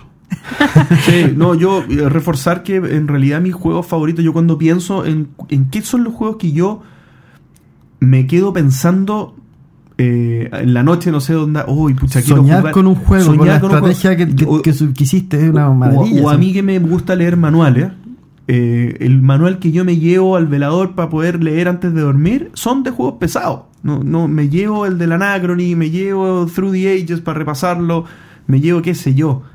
Eh, juego, juegos bastante complejos porque son los juegos que yo anhelo jugar en algún momento y me gustaría tener frescos para por si se abre la posibilidad. Hay, hay- hay algo Que, eso que- también es importante, perdón que te interrumpa, que es eh, expl- explicar las reglas bien. Cuando tú explicas un juego de esto con las reglas más o menos, Mm. lo mataste. Claro. A mí lo que me pasó con el Footay eh, eh, eh, no es lo que aún así que me Los explicaron las no, aún así que me explicaron las reglas mal y que el juego eh, la se rompió absolutamente por una regla mal y un jugador destrozó la máquina y Sí. tú no tenías nada que hacer para jugar, me encantó. O sea, me encantó, me, me alucinó porque me entretenía minutos, minutos jugarlo. Eh, y eso es súper importante que por más que estés jugando un juego pesado, o sea, para mí es súper importante, que si estás jugando un juego pesado, no te dé, eh, te permita jugar por más que vay- vayas a perder. Permita eh, generar, que, que puedas seguir haciendo funcionar el juego, que puedas seguir viviendo emociones y que todo te eh, descalifique o te elimine prácticamente, que te elimine la partida, o sea, que no puedas hacer cosas. Ahora no sé si a ustedes les pasa, pero la emoción de generar una jugada buena es algo que es como reconfortante. Cuando tú logras mirar y dices, ya hago esto acá, juego acá, con esto construyo acá y muevo para acá y hago esto y sacaste un montón de cosas de tu tablero y las pusiste encima, Eso queda en la memoria, o sea, eso no se te olvida. eso no se te olvida. No. Sí. Y es como, oh, lo hice. O, o estáis en la última jugada y tenéis que sacar, no sé, estos, puntajes, estos puntos de acá. Y moví esto hasta que lo lográis, conectáis el camino, ¿cachai? Esa, esa, esa experiencia yo creo que no se logra con juegos livianos. Es distinto. Sí. Es, es un, es un otro son más entretenido quizás en el sentido de, de la parte como social. Pero, pero ese desafío propio, esa superación como que uno busca de, de hacer una jugada inteligente. eh, Hacer una jugada Mi, inteligente. mi juego es- favorito, es- es interesante. mi juego favorito tiene 3.8 de peso, que es Gloomhaven. Y tiene eh, una particularidad que, que es uno de los juegos que yo he jugado más veces, digamos, en, en mi vida. Ya lo he jugado muchas veces. Entonces tu- tuve la suerte que es un juego que en los grupos que he armado para poder jugar Gloomhaven ha gustado mucho, casi a una misma, a un mismo nivel de lo que me gusta a mí el juego. Entonces, eso, eso se retroalimenta. Un juego, un juego complejo que es revisitado con- con- eh, cons- constantemente gana también mucho en tu, en tu apreciación del juego. Hoy a mí me asombra el nivel de dureza. ¿Por qué? ¿Pensaste que era menos? Mucho menos. Yo pensaba que era menos. Mucho menos. Porque, o me sea. sorprendes. me- me Cada sor- día nos sorprendes. O sea, me, so- me sorprende porque, o sea, yo, el juego más duro que tengo en mi colección y tengo en mi top 10 es Mombasa, que es un 3.89. qué buen juego. Qué Maravilloso Mombasa. juego, pero no es, o sea, yo jugaría Mombasa todos los días, una, una exageración, pero, eh, pero no es pesado, o sea, Pero Gloomhaven tú encuentras que es menos pesado de lo que dice acá 3.8. sí. No. No, es un juego pesado. Pero viste, esta es la, esa, esa sí, es la trampa del, Sí. del jugón. 3.8 en Mombasa. Bueno, pero, O sea- pero el nivel de mantenimiento que tiene Gloomhaven, la Eh, cantidad de bueno, componentes, la cantidad de reglas, el pero- manual es de 40 páginas. Pero, Claro, ahí, pero ahí esas son cosas a- a ver con- artificiales. Con, qué, ¿Con qué ca- catalogamos el puntaje? Claro, pero, pero más allá de la recomendación de la BGG de cómo puntuar, porque esto es votación, Sí, ¿cierto? sí, Uno sí. vota. Dallas también tiene 3.8. No Está- encuentro- Pero está, está en la percepción también, o sea, eh, a Claro, ti, a te el- da... ah, Y yo creo, y, y fuera, yo creo que el peso físico también influye. Uno saca una caja que es un ladrillo gigante y tiene un montón de cosas y la, la- la pereza mental que da sacar todo eso es, es importante, o sea, no, no es menor. Hoy- Y tienes que manipular todos esos componentes para jugar una partida de una hora y media, dos horas. Twilight tiene 4.2.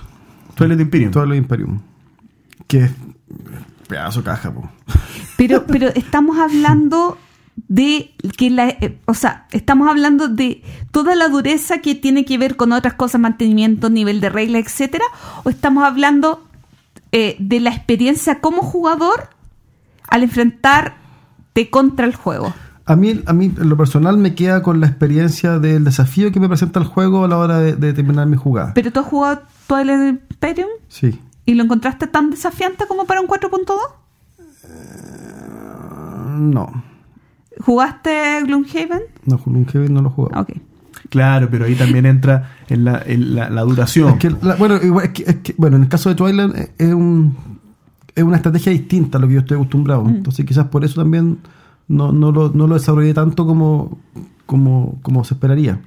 Porque son, son como eh, tipos de juegos que uno no está acostumbrado a jugar o que son, Claro. o te generan una, un- una forma de pensar distinta a lo que uno está acostumbrado. Pero, pero sí, yo lo, lo bajaría un poco quizás en el, el, el Twilight. Sí. Y, y Mombasa yo lo subiría, por ejemplo. Yo creo que Mombasa tiene un- una capacidad de, de hacer combinaciones. Claro, que- pero que- eso. Que, va más allá. Pero claro, eso es parte del- del- Es de la apreciación personal. tú, es que hay juegos que, por ejemplo, no sé, po, Dragon Castle. Son dos reglas, pero tenía una profundidad importante. O sea, tú puedes ser muy bueno en Dragon Castle o muy malo. Entonces tú podrías decir, ah, entonces tiene alta, alta dureza. El nivel de profundidad no creo que sea parte de la, de la dureza.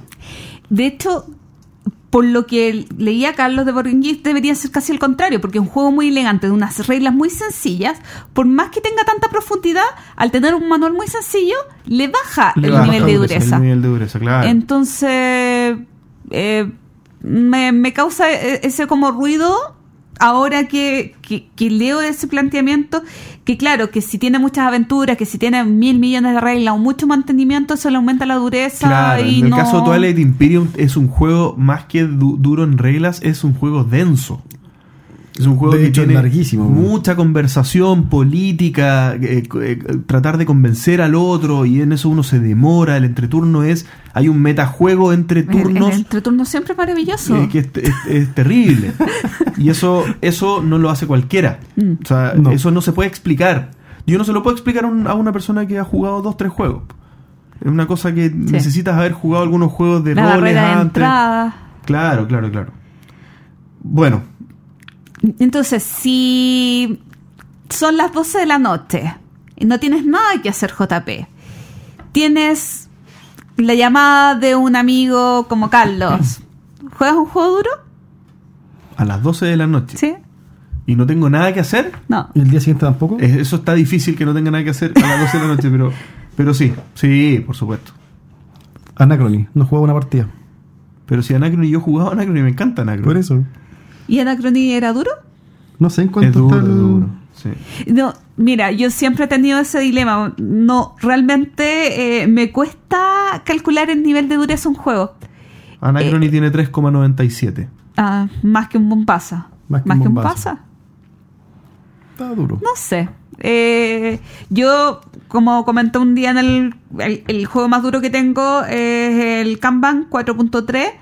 Lo jugamos la- en la mesa con dos personas que nunca lo habían jugado y ganaron y nos les fue muy bien. Que evitar la cerda no baja de 4. No baja. Eso es una. Buscamos recién ahora juegos pesados y encontramos el High Frontier, que era 4.75, que vendría siendo lo más pesado que hemos, que hemos pillado en la BGG. Quizá hay algo más pesado. Si tienen algo, nos avisan. Sí. Y lo jugamos. Y lo jugamos. y va a salir una versión ahora, el High Frontier 4, eh, para el 2020. Así que si le- Kickstarter probablemente. probablemente, sí, para tener la mirada encima de un juego pesado. Me alejaré pesado. de él. Hablamos también de los Wargames. Un momento. Claro, tú, tú dicen- los pusiste como pesados. Es que dicen, dicen, yo no juego Wargame, que eh, la escala de peso de Wargame es como muy diferente a la escala de peso de Euro, Ameritrash y que un Wargame 4.2 es mil veces más pesado que un Euro 4.2. por decirte. Pero eso tiene mucho sentido, porque si es por votación, los wargameros tienen otra otra sensibilidad a la dureza de los juegos. Entonces ellos Claro. van a decir, ah, este. A no- 44 le ponen uno. juegos. O sea, porque no es ni un wargame, entonces le ponen un que es que es un juego de niño. Puede ser, puede ser. Pero también todo lo que significa armar un wargame, que harta pieza, harta cosa, componente.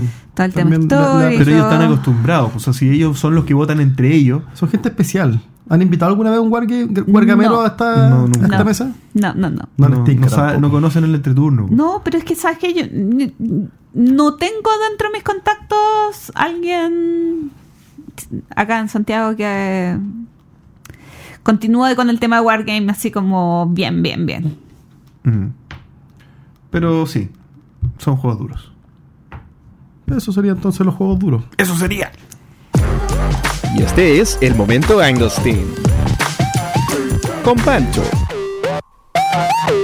Desde 1950 se han generado 8.800 millones de toneladas de plástico en todo el mundo.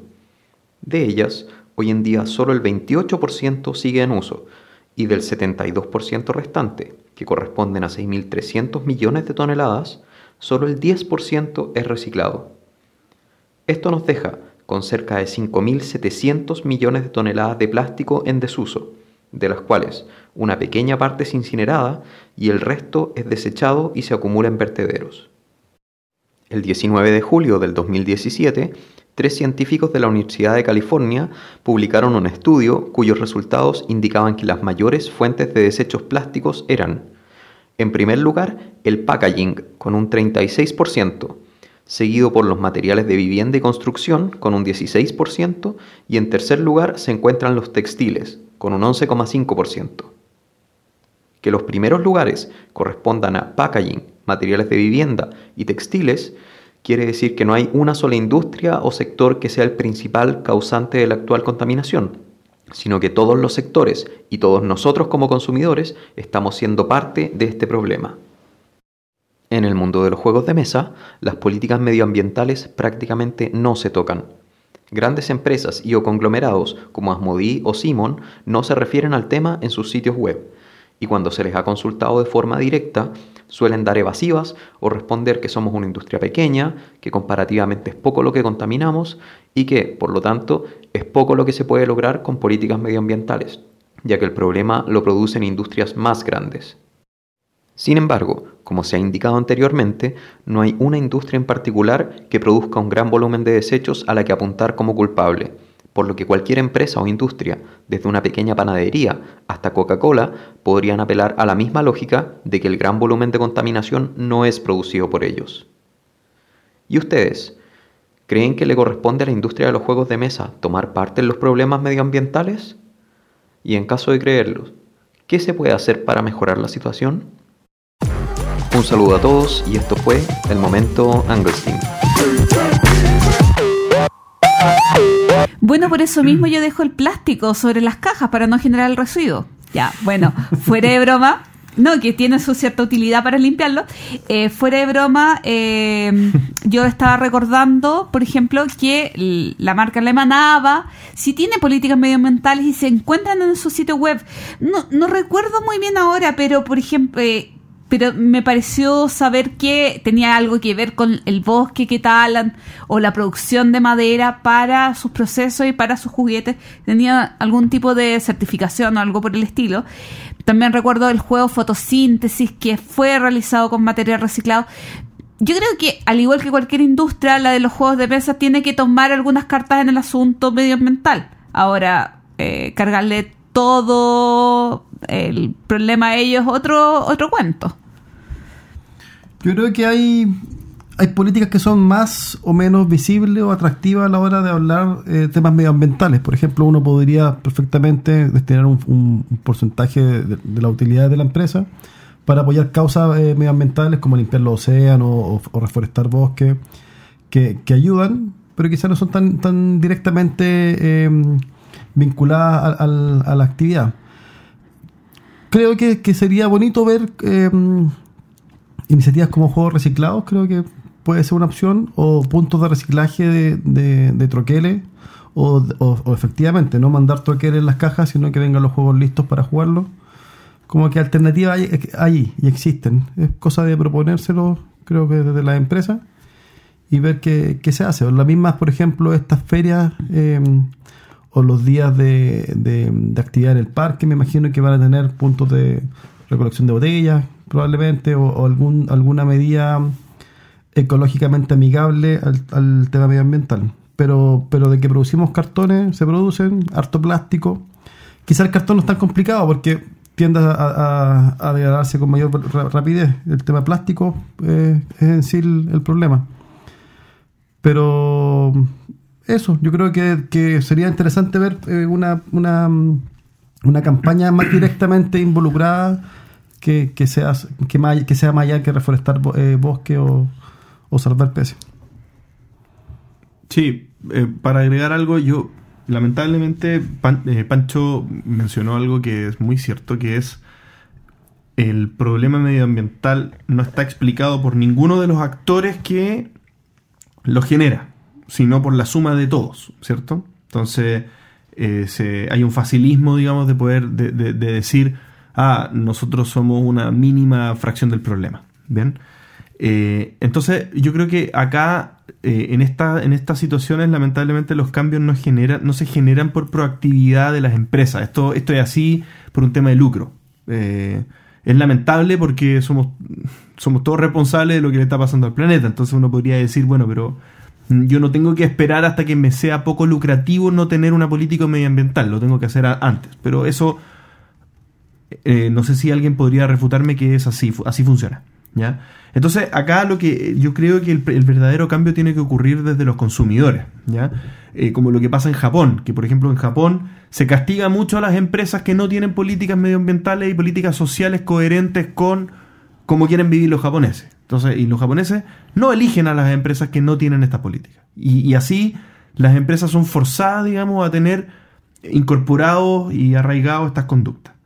Eh, en los juegos de mesa es complejo porque en el fondo imagínate que sea una editorial la que no lo haga imagínate Fantasy Flight no lo hace todo el resto sí lo hace te vas a dejar de comprar el juego de Fantasy Flight que tú más quieres porque, porque usa envase plástico Seguramente no. seguramente no Pero entonces si fuera japonés, quizás sí. si fuera japonés, quizás sí. Entonces, por- pero por eso te digo, o sea, al final hay, hay toda una cosa cultural de consumo, de, de cómo, es, cómo es la cultura del consumo que obliga a que los productores eh, generen distintos procesos y que, y que vayan acorde a lo que se quiere. Y ahora uno igual cuando busca juegos de mesa también busca la figurita, busca el plastiquito, más allá del, del troquel. Entonces eh, es bien específico el, el nicho a la hora de decir no, no hagamos más plástico, por ejemplo, porque no, Claro, no- claro. no es real. Entonces el tema es cómo, cómo tú puedes eh, mitigar el- en el fondo la- el- lo que estás produciendo de una manera que sea, yo, yo siento que sea visiblemente eh, práctica.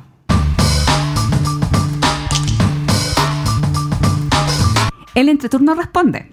Y partimos con un correo electrónico que nos envió nuestro amigo César Troncoso y nos pregunta pod- podcast argentinos de juegos de mesa. Y sobre esto, eh, hace muchos, muchos años había un podcast que se llama Se viene la lluvia, Tres años. tres años, eh, que vendría siendo como lo más adecuado como al formato eh, podcast, eh, 100% podcast. ¿Y sabes qué le pasó a ese podcast? No tengo idea. Yo lo comencé a escuchar. Yo lo escuché un par de capítulos mucho después de que el podcast cerró, así que no, Mm. no sabría decirte.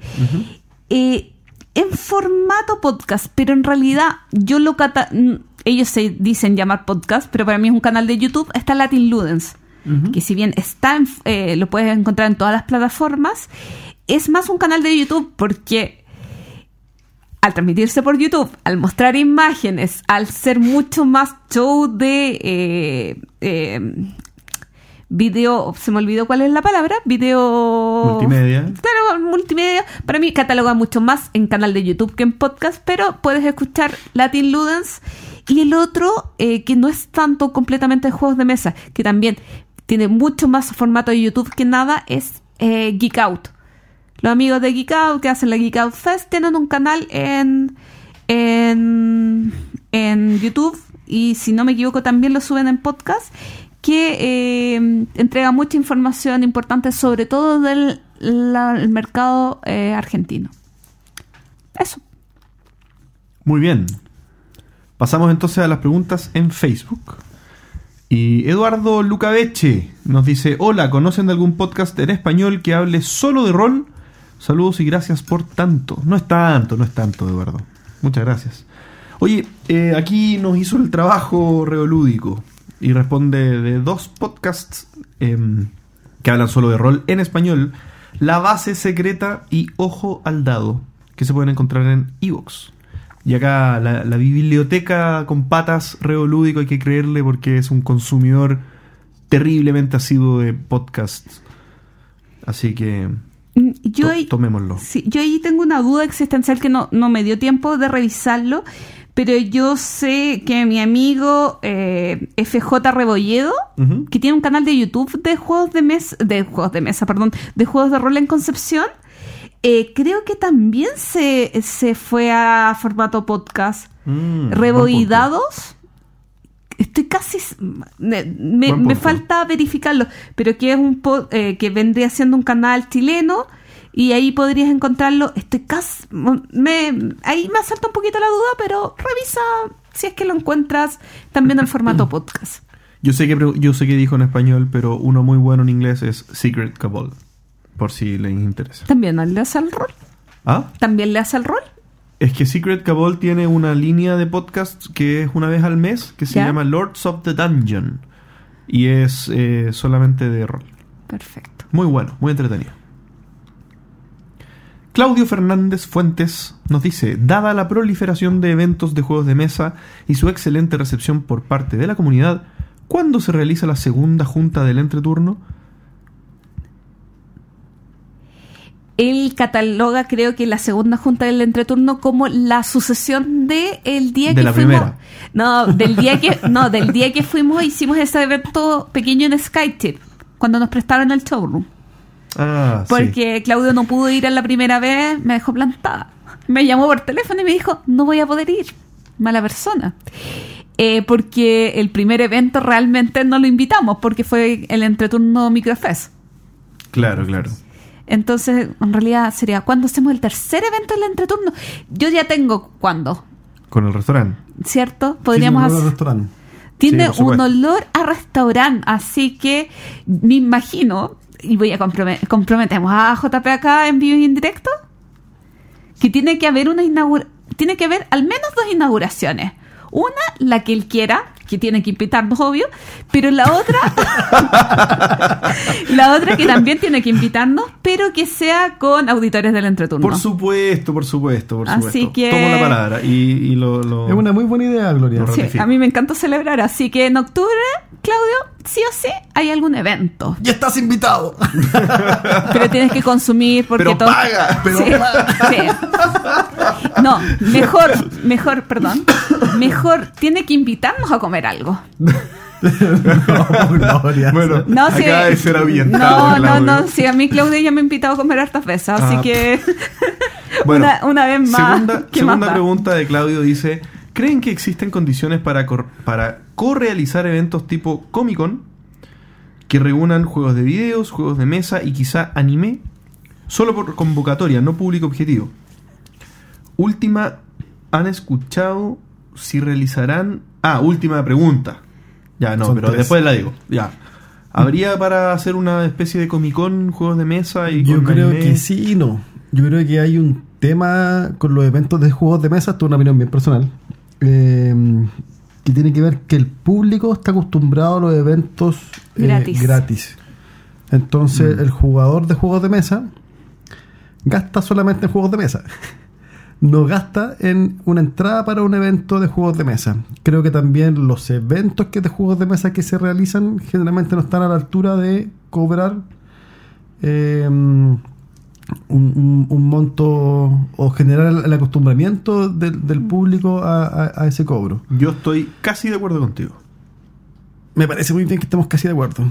Así no estamos confabulados en esto. Claro, es que lo que pasa es que las estrategias son, son, son varias, no, no hay una sola, ¿cierto? Y estoy de acuerdo contigo en que un evento de juegos de mesa que, que se apalanque en un cobro, en Chile hoy día no es una realidad, y yo creo que en Sudamérica en general no es una realidad y no es la estrategia viable.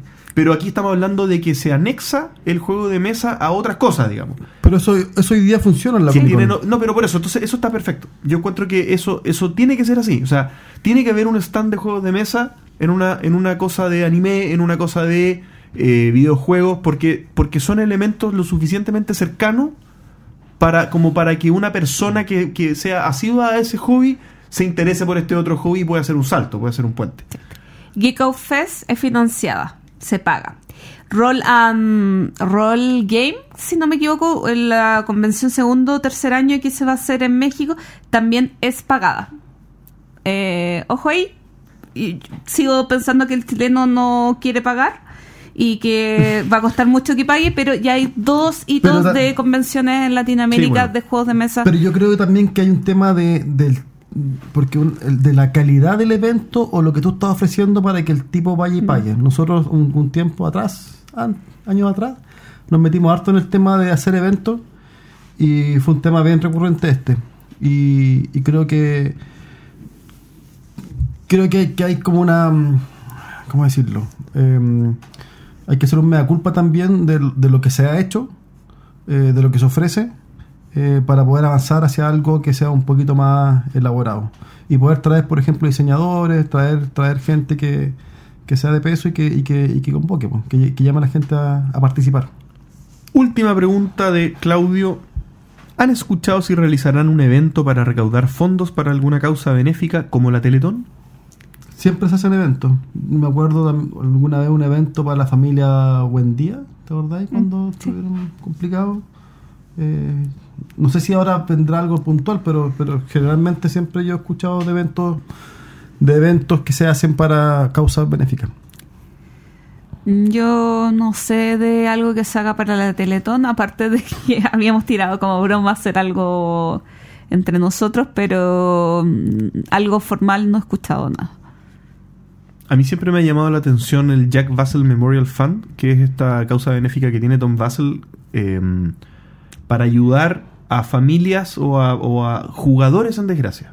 Entonces, eh, miembros de la comunidad jugona que les pasa algo, entonces tienen este fondo para poder atender a, a- a emergencias o, o cosas. Me, me parece bien, porque en el fondo es, un, es una manera de mantener una, una, una hermandad, digamos, al, inte- al interior del hobby. Me, me- me parece Nosotros cuando éramos club, positivo. también tiempo atrás, eh, hicimos con el... ¿Cómo se llama? El, entre juegos. ¿Sí? Entre, la, tienda, la- la tienda entre juegos hicimos ahí una- un evento para Teletón. Ah, donde recaudamos fondos y la tienda se ponía con eh, la mitad, o sea, con, El, cien- bueno, el 100% de lo que 100%. recaudáramos. Y recaudamos, no me acuerdo cuánto fue, pero un- una buena cantidad de plata y, y fuimos a, a Teletón a entregarla y fue, fue una bonita experiencia. Yo creo que, o sea, no solamente Teletón es, es- es la actividad para, para recaudar fondos, siempre pueden haber otras cosas que son también de, de interés, como lo que tú comentabas. Pero teniendo un- a alguien en la Teletón que juega juegos de mesa, se puede hacer algo. Es que hay todo un nicho que no está explotado, que yo creo que si alguien lo escucha y, y toma nota de esto, eh, en los juegos de mesa en hospitales, por ejemplo, en centros de rehabilitación o, o, o- o cename o cosas para niños, creo que es un potencial importante eh, que le hace bien al, al hobby y también le hace bien a la causa en general, porque el- los juegos de mesa son familiares, convocan a la gente, distraen, hay todo un tema ahí. Jonathan Gómez dice que no tiene una pregunta, pero sí una sugerencia de debate para un programa. Ah, esto, esto lo Sí, íbamos a dejar para después. Sí, y la vamos a... A mí me gustó. Bueno, pero voy a decir, voy a estoy decir. convenciendo, voy a, JP. voy a decir que en el fondo él nos plantea que hagamos una conversación entre los géneros de los juegos y las modalidades de los juegos, de la, con- la controversia que hay entre entre las tipologías, digamos, de temático, Ameritrash, eh, Euro y tal. Hay toda una, una idea que él nos plantea y la vamos a desarrollar y la vamos a eh, transformar en un tema de la semana o algo así. Pero sin Carlos. Pero buena sí. propuesta. Ojalá que la gente, la persona que esté sentada acá sea alguien que tenga un Criterio. criterio. Como mi amigo César, que es un, un ser con criterio. O sea, por descarte estás diciendo que Axel no tiene criterio. David Franco nos dice, escuchando el último capítulo observé que se da por hecho que la posibilidad de- se da por hecho que la posibilidad de que los juegos de mesa lleguen a ser un ocio de, de masas es algo positivo. Y su pregunta es, ¿por qué darlo por hecho? Y si pasase como en la música y en el cine, en esos mercados cada vez se crean productos más repetitivos e iguales entre sí, y por contra de lo que no les gusta a las masas está escondido y es un porcentaje muy pequeño. Y con esto vengo a decir que los productos más populares tienen una calidad baja o de muy o muy baja salvo excepciones. O ¿Pero sea, qué es calidad? O sea, lo que pasa es que eh, es como la vida misma. po. Siempre van a haber juegos que son más populares, como el caso de Virus que hablamos. eh, Que hablaremos. que hablaremos, que quizás no tiene una, una, una calidad mayor, eh, pero es así, el, el- el mercado es así, el, el mundo se mueve así. Entonces no- yo no me complicaría con, con eso, con, con Es que- generar nichos pequeños. De hecho, no sé, est- están los Exploten, por ejemplo, que son esta marca de juegos que son bien de nicho y son difíciles de conseguir y son una maravilla. Entonces, Pero la maravilla para ti puede no ser maravilla para otra Para persona. O sea, si al final de cuentas masificar el hobby... Es que, es que yo creo que ahí hay una confusión. Eh, una cosa es masificar el hobby y que llegue a mucha gente y otra cosa distinta es que se generen muchos juegos de mesa y que hablemos de la calidad de los juegos generados. Eh, porque si los... eh, si lo simplificamos con el tema del cine, no es que se generen muchas películas y películas de mala calidad, sino que vayan más personas al cine o que vean más gente la- las películas que transmiten en televisión, que no tiene que ver con la calidad. Totalmente, mira, y, y- y esta cuestión al final es un tema de, de alcance. Eh, al- yo creo que aquí se daría un efecto contrario al que, está, al que está planteando David. O sea, si se llega a mucha más gente, un mismo diseño, yo lo aprovecho muchas más veces y genero más copias del mismo diseño y no tengo que forzar el hacer infinitos diseños adicionales para poder seguir vendiendo juegos. Porque acá nos estamos dando nos, nos estamos dando vueltas los mismos compradores de siempre y por eso salen mil juegos al año o más, digamos.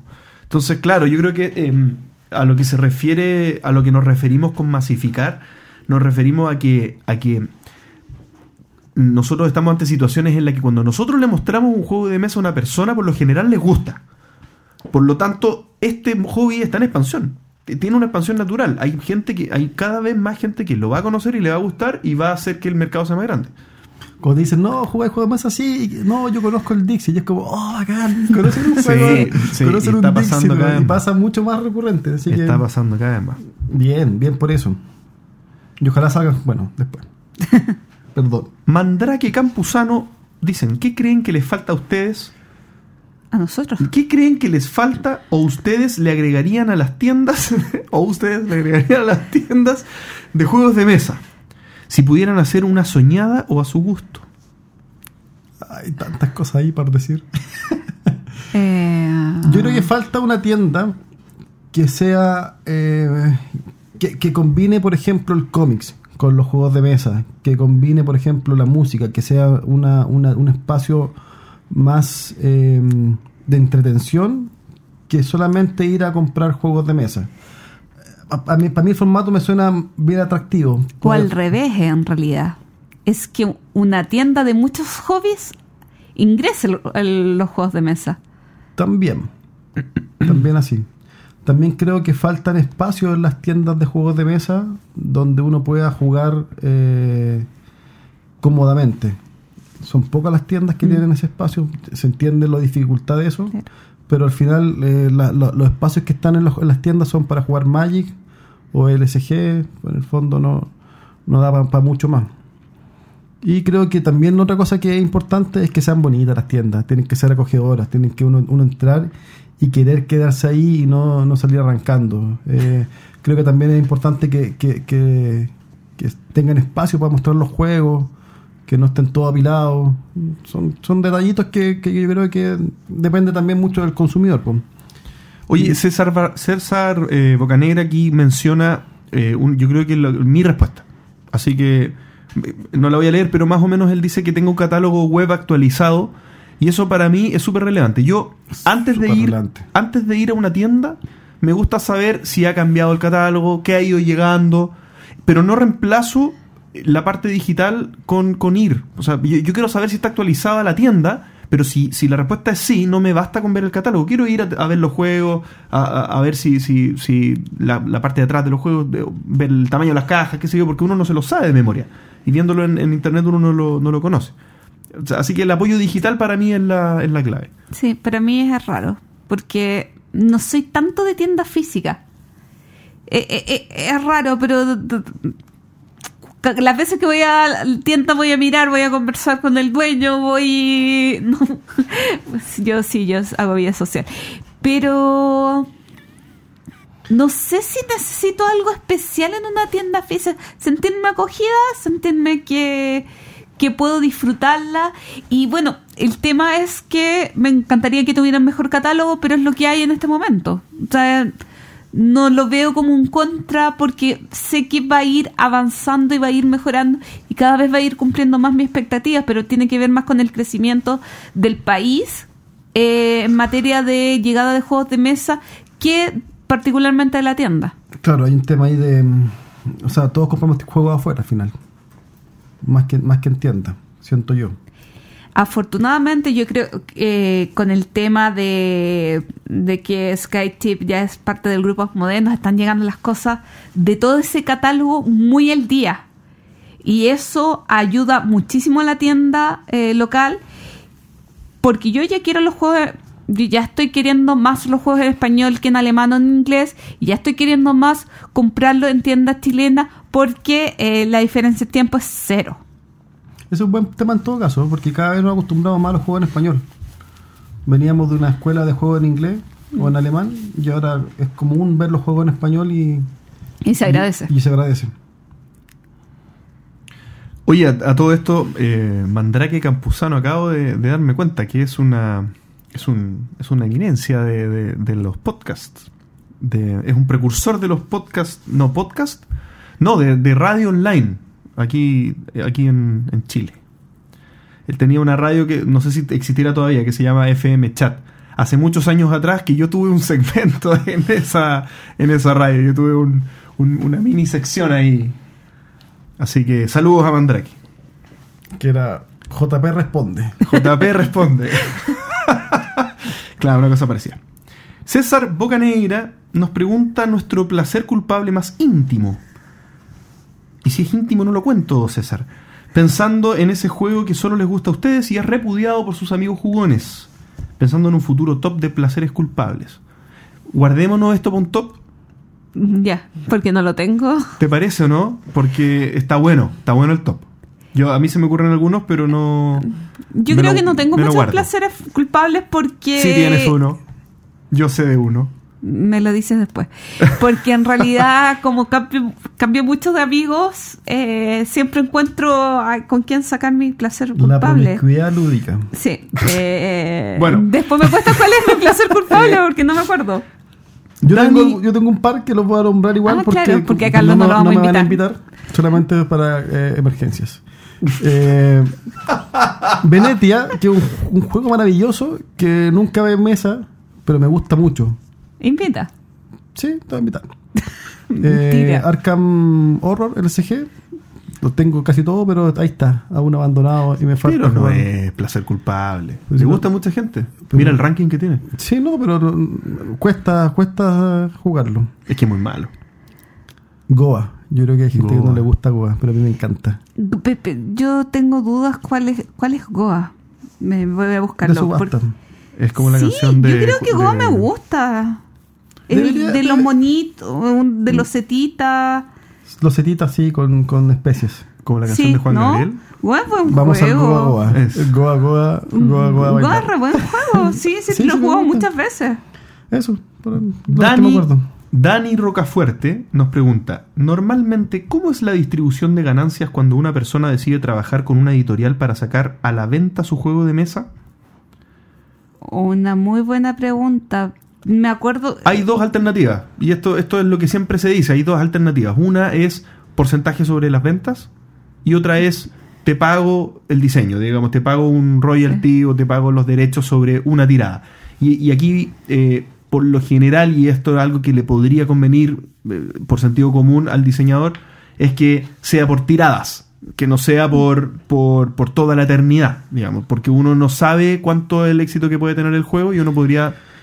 Claro, eh, uno, uno tiene que ser optimista y decir, no, mi juego va a ser muy bueno y va a tener muchas tiradas. Claro, claro. Pero generalmente la realidad es distinta y Claro, y también está el tema lógico de esto es un mercado y si tú eres un novato eh, haciendo juegos es muy difícil que te permitan eh, Explotar eh, a la primera. poner un claro poner un, un, por ejemplo un porcentaje importante sobre cada venta eso va a ser muy poco probable probablemente te van a pagar un royalty inicial por una tirada grande o por las próximas tres tiradas y, y- y me imagino que es la figura que más se repite Em, Alguna vez hablamos del porcentaje que era como lo normal, pero no, no recuerdo Sí. cuál era la cifra.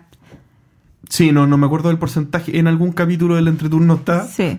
Así que Te pregúntenle a César. Sí, te recomiendo que eh, revises, eh, hoy se me olvidó cómo se llama la página de, eh, creadores de juegos de mesa en España. No, en España. Eh, eh, hoy se me olvidó cómo se llama la Asociación de Creadores de Juegos de Mesa en España. Hoy, bloqueo mental, pero eh, búscalo, Ludo. Eh, busca la asociación Ludo y el Ludo habla mucho de eh, como características que tiene que tener un contrato y ahí hay varias información que te puede servir. Eh, te lo recomiendo. Raúl Pérez pregunta si sabemos si saldrá en español el juego Horrified. que la temática le llama mucho la atención. Tenía en su lista el Pandemic, pero los chicos de, la- de Latin Ludens se lo vendieron como el juego que lo va a desplazar. Saludos desde México. Tengo la impresión de que sí. Pero, pero voy a partir al revés de su pregunta, ¿eh? porque, porque al parecer él tiene en su lista de compra Pandemic, Pandemic Legacy, imagino, ¿no? Pandemic, y, y él eh, plantea que Horrified podría ser un juego que lo desplaza, entonces, eh, cuando sale en español para poder comprarlo en vez de Pandemic. Ah, Sin saber cuál es Horrified, yo te digo, cómprate Pandemic. ¿Por, por qué? Yo te digo, cómprate Pandemic Legacy, Bueno, que es pedazo de juego. Pedazo de juego, es tremendo. Yo tengo la respuesta. Ah, lo acabo de buscar en Game Geek. La editorial de Horrify es eh, Ravensburger. Ravensburger está en estos momentos sacando algunos de sus títulos en español ellos mismos. Wow. Así que asegurarte que salga en español, Ravensburger hace varias cosas. Uno es que pueda vender la licencia a determinados países para que otra editorial lo saque en español o sacarlos ellos mismos. El Dorado de Inicia, eh, no me acuerdo cómo se llama la primera parte, pero el Dorado, este juego medio deck builder que vas avanzando, es un juego Ravensburger que en español lo sacó Ravensburger. De hecho, me lo compré hace poco. El problema es la distribución de Ravensburger en Latinoamérica. Pero Pero va a llegar igual. Sí. Así que Pero es verdad lo que dice JP. Cómprate el juego, juégalo, disfrútalo y después cuando salga el otro lo vendí. No vaya a perder nada. salvo que te compré el Pandemic Legacy, no lo vaya a poder vender. Siempre igual lo podéis vender. Algún incauto. Siempre hay un incauto que, cree que cae. No, pero es verdad, cómprate el juego, juégalo y si no te gusta, lo, lo vendí, que vaya a perder nada, weón. Marcelo González pregunta, ¿cuáles juegos se le recomendarían a un fanático de Catán que sean similares pero mejoren mucho la experiencia de juego? Y esta es una pregunta tan lógica que pueda llegar y es primera vez que nos llega en todos estos años. sí. El tema eh, que eso significa en cierto modo tratar de estereotipar el jugador de Catán. ¿Cómo lo haría yo quizás? Alguien que le guste la negociación. Exacto.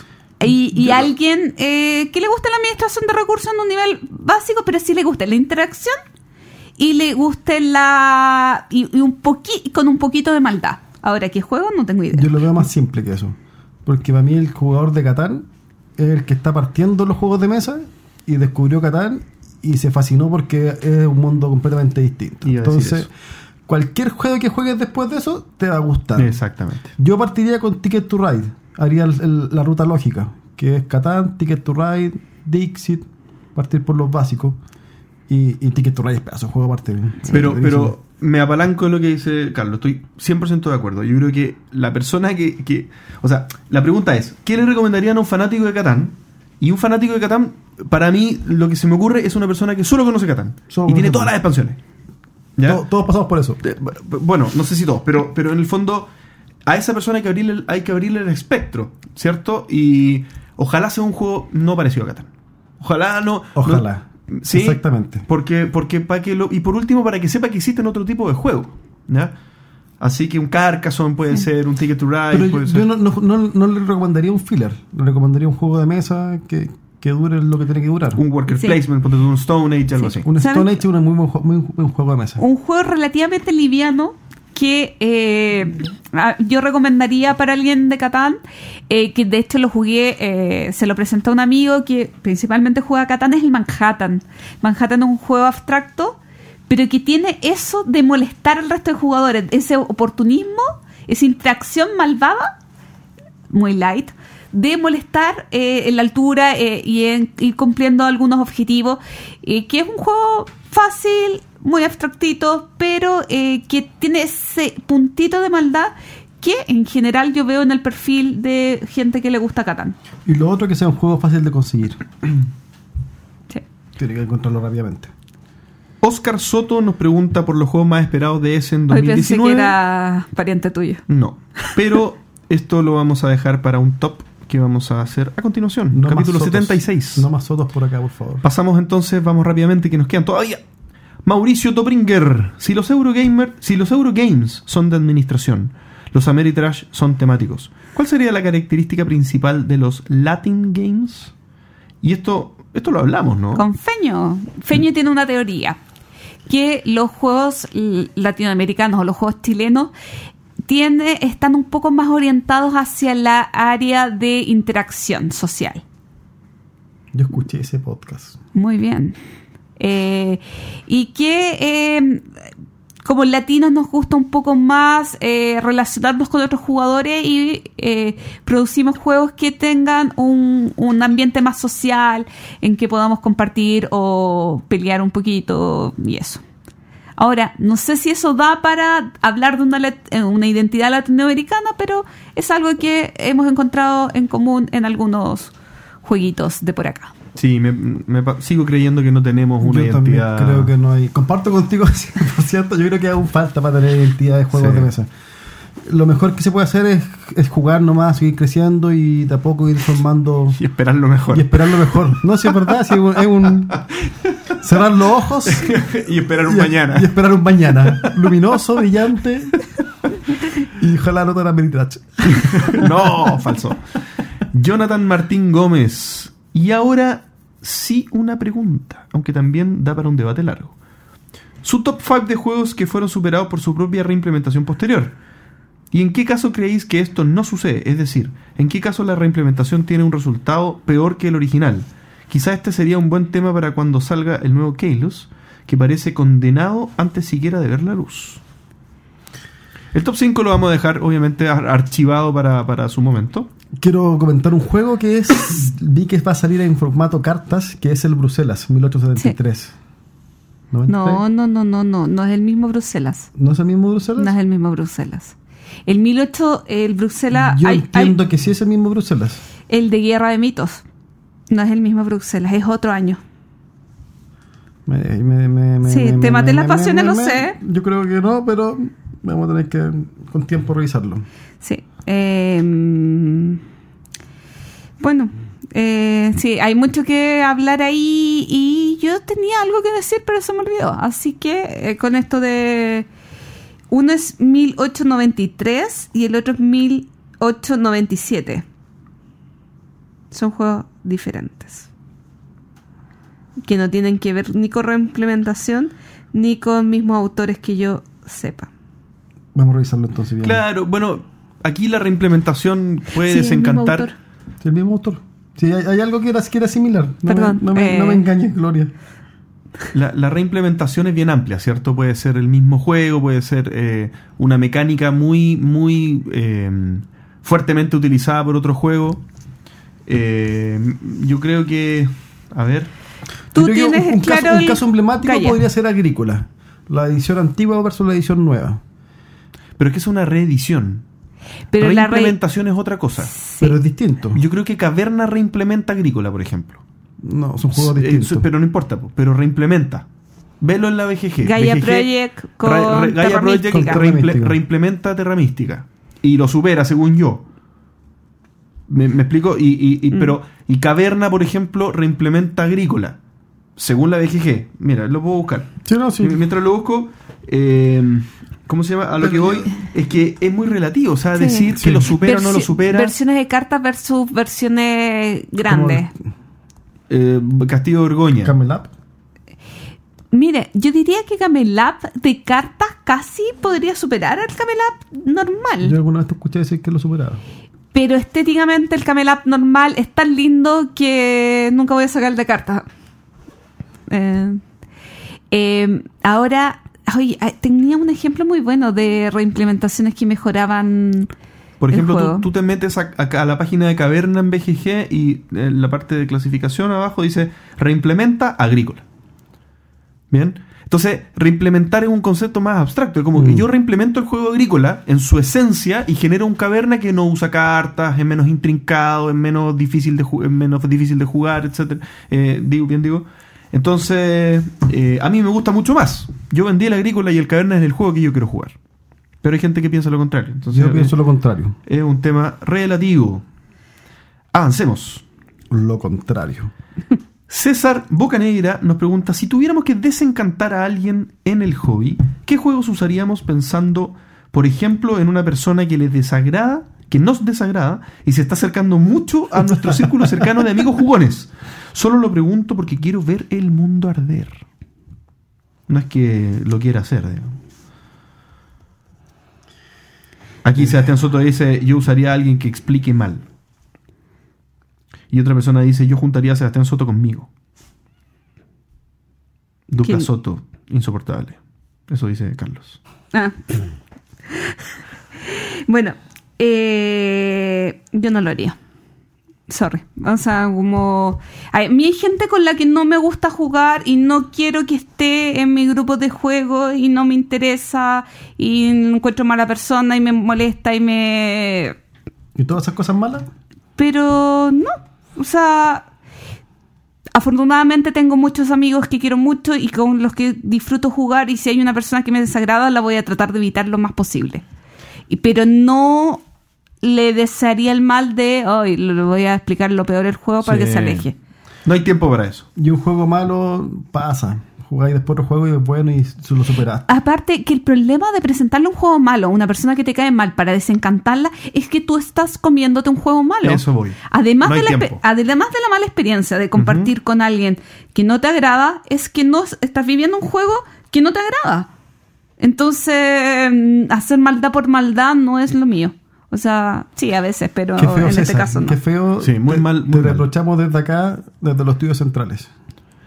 Diego Alejandro Rixi nos dice, si bien recomendamos a la gente que se meta al hobby que sean cautelosos con sus compras para no adquirir más de lo que pueden jugar, varios ya pasamos esa valla, sea por falta de tiempo o por falta de amigos con quienes jugar. ¿Sugerencias? ¿Te molesta? Eso no es una sugerencia, es una no, pregunta. l- sí, pues le pregunto, ¿te molesta realmente? Ahora, Carlos, yo creo que con su último libro de lectura podría dar algunos consejos. Me leí el libro de la Maricondo, que es esta japonesa que te enseña a ordenar, que es una maravilla de libro, se los recomiendo porque de verdad te, te ayuda. Yo saqué de mi casa cinco bolsas de ropa, que la regalé, para partir, y hay un punto que te habla de, no de los juegos de mesa, pero sí de los libros. Y te, y te propone en el fondo, te dice, agarra tus juegos, lo voy a traducir a juego, júntalos, y uno por uno anda viendo qué juego te hace feliz. Si un juego te hace feliz, déjalo. Si un juego no te produce nada, déjalo, déjalo partir. Y así empiezas a, a- a disminuir tu ludoteca y te vas quedando con las cosas que realmente te, que uno quiere. Mm. Eso como comentario. Sí, yo tengo una exageración de juegos, pero esta semana es un ejemplo de que tengo una, también una exageración de amigos con quien jugar. O sea, existiendo tiempo, siempre hay disposición para jugarlo. Entonces, rara vez siento eh, que si bien los juegos casi se me están cayendo encima, eh, realmente sea algo que no puedo manejar. Y mientras no sea un problema para ti, Claro. lo mismo. Yo creo que esto depende de la, de la, de claro, como dice Gloria, de qué le, produ- qué le produce esto. O sea, en el fondo, hablamos del coleccionismo en, algún, en algunos casos, que, que es tener juegos sabiendo que no necesariamente los vas a jugar. ¿ya? Pero se ven muy bonitos. pero se ven muy bonitos, ¿cierto? Yo sé que eso no define el coleccionismo, pero voy a que, a que está, está el otro lado del espectro que en el fondo tú sabes que tienen los juegos que vas a jugar. Y, y si ese es el caso, entonces yo estoy seguro que tú puedes eliminar juegos de tu biblioteca. Seguro. O sea, esto, acá, esto de no, es que el día de mañana se puede valorizar, que capaz me dan ganas de jugarlo, todo. eso no va a pasar, no va a pasar. Es que te lo, te lo juro, o sea, no va a pasar. Va a salir otro juego que va a reemplazar las mecánicas. Esto, esto es un hobby evolucionante. Que este, este cambia mucho este hobby. Va a pasar que va a salir la versión 3, la versión 4, la versión 5 del juego que más te gusta y va a ser mejor que la versión que tú tienes. Y va a haber un caso muy raro de mil juegos que la versión original es mejor. Pero por uno en mil vas a, ten- vas a acumular cajas y cajas y cajas y cajas y cajas que podrías vender y usar esa plata para otra cosa. Yo creo que no vale la pena. Así que en- eh, si, si tu caso es que eres más por, por la utilidad del juego que por la colección, yo te recomiendo quédate con menos juegos y, y ten los que, los que usan. Y si no, comprarlos todos nomás y los tenés ahí y sé feliz. César Troncoso pregunta: ¿Sería bueno para la afición en Chile que se creara un juego nacional como virus? Lo pregunto porque en España ha recibido críticas de parte de la comunidad a pesar de su innegable éxito. Yo aquí quiero dar un poco de contexto. Eh, de la comunidad, las críticas de Virus es de la comunidad jugona. Porque eh, hablan de que Virus eh, no es un buen juego, Eh, principalmente que dicen que no es un buen juego y además se siente, y acá estoy, estoy interpretando la sensación, de que dar, les da rabia que sea tan exitoso para el tipo de juego que es, de nivel de dureza y de, eh, y de calidad. Ahora, Virus no es el mejor juego del universo, eh, pero ha sido súper popular en España y no, no, no me acuerdo cuántas 100.000 unidades, 200.000 unidades, no, no recuerdo la cifra, pero es muy alta. Es muy alta y siempre está con quiebre de stock. Y si tú preguntas en una tienda, eh, de hecho, eh, hacen un video en Análisis Parálisis. Virus es el juego más vendido en unidades en un mes cualquiera. Y si tú ves el monto, eh, si tú ordenas por monto de juego, eh, monto en dinero de todas las unidades vendidas, también es el número uno. Sea, no solamente por cantidad de, juegos vendidos, sino por m- monto en dinero de juegos, es el número uno. Es un éxito. Claro, un virus en Chile abriría. El virus está pensado en gente no jugona. Y abriría. eh, abriría la oportunidad de que mucha más gente conociera otro tipo de juegos de mesa. Esa es mi opinión. Yo estoy de acuerdo con Gloria. Le sumo que, mm, que hay otros fenómenos que son para mí más malos, digamos, que, que hayan juegos que son reprochables moralmente, como Mala Leche, por ejemplo, que tiene un, un montón de controversia y ya las opiniones estuvieron vertidas de cada uno de nosotros. No, no vale la pena eh, sacar el tema de nuevo, pero pero un juego que, que probablemente tú consideres que no es lo más prolijo a nivel de juego, digamos, en cuanto a su mecánica o su nivel de ejecución de diseño, qué sé yo.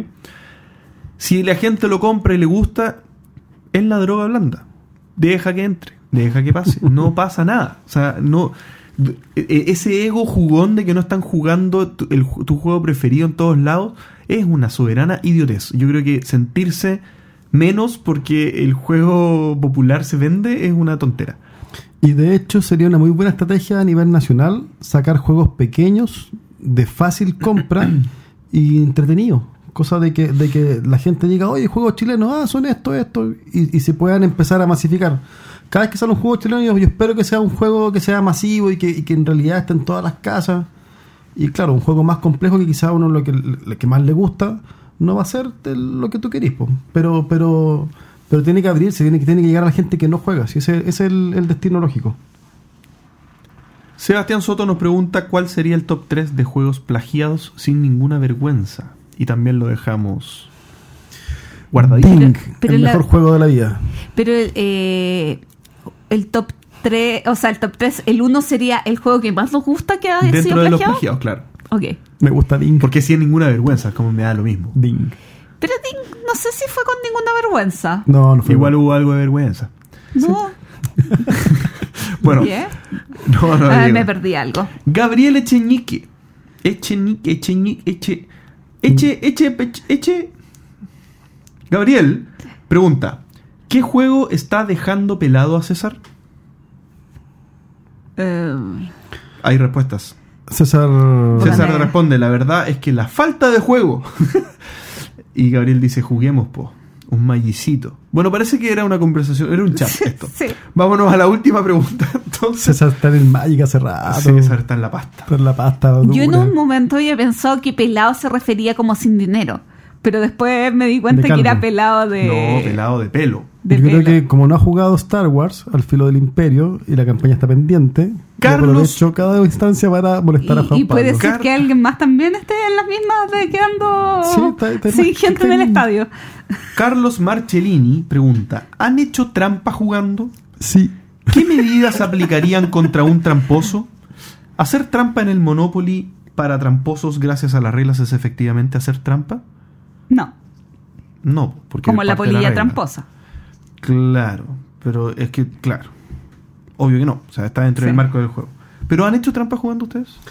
Yo he hecho trampa, pero no de forma eh, Consciente. consciente. He hecho trampa de involuntaria, así como que no. No, porque de repente. eh, Se te olvida una regla. Claro, sacaste más, de- más de dos, no sé qué. O. No sé, no, no, no, no votaste la carta y hay que votarla. cosas así. Pero, pero cuando juego yo trato de no hacer trampa. Creo que es una tontera hacer trampa cuando estáis en juego así de, de pasarlo bien. Además que no importa realmente quién gane. O sea, yo quiero ganar, pero no me importa quién gane. Yo nunca he hecho trampa. So, cuando chico, sí, me, acuer- me acuerdo de alguna situación Cuando jugando chico, canasta que- o qué sé yo, cosas que cuando uno no tenía un código moral asociado a los juegos. Pero pero de- desde que soy jugador, hace muchos años atrás no he hecho trampa ninguna vez. O sea, no, para mí no es parte de los códigos. Ahora, ¿qué hacer con un tramposo? Uno Des- es darse cuenta que hay un tramposo. Porque, ¿cómo te das cuenta que hay un Es como tramposo? un metajuego Sí. dentro del juego. Sí. Yo evito jugar con un tramposo. No, obvio. o Sí, sea, yo con alguien que hace trampa no juego. No, no, porque no excep- tiene sentido. excepto mi papá. No, no Porque me... igual juego Yo con mi papá. La otra vez jugamos Dixit y estaba haciendo trampa en Dixit. y fue como. ¿Y cómo voy a hacer trampa en Dixit? Porque cuando votáis la cambiaba para que fuera la, la- la que correspondía. Ah, qué trampa, no, no, qué lata. y fue como, no, así como loco, no, chao. Sí, Sí, chao. Sí, No pero es que eh, eh, es, es complicado, eh, claro, porque nosotros generalmente jugamos con juegos, gente que, si bien podría ser hacerte una trampita, es jugador de juego de mesa, pero es complicado inculcar esto a gente que viene desde afuera del hobby. Porque la trampa está muy arraigada en los Sí. jugadores casuales. O Sí. sea, la ju- lo- el jugador de Monopoly que cree que Monopoly es el único juego de mesa es tramposo. Por naturaleza.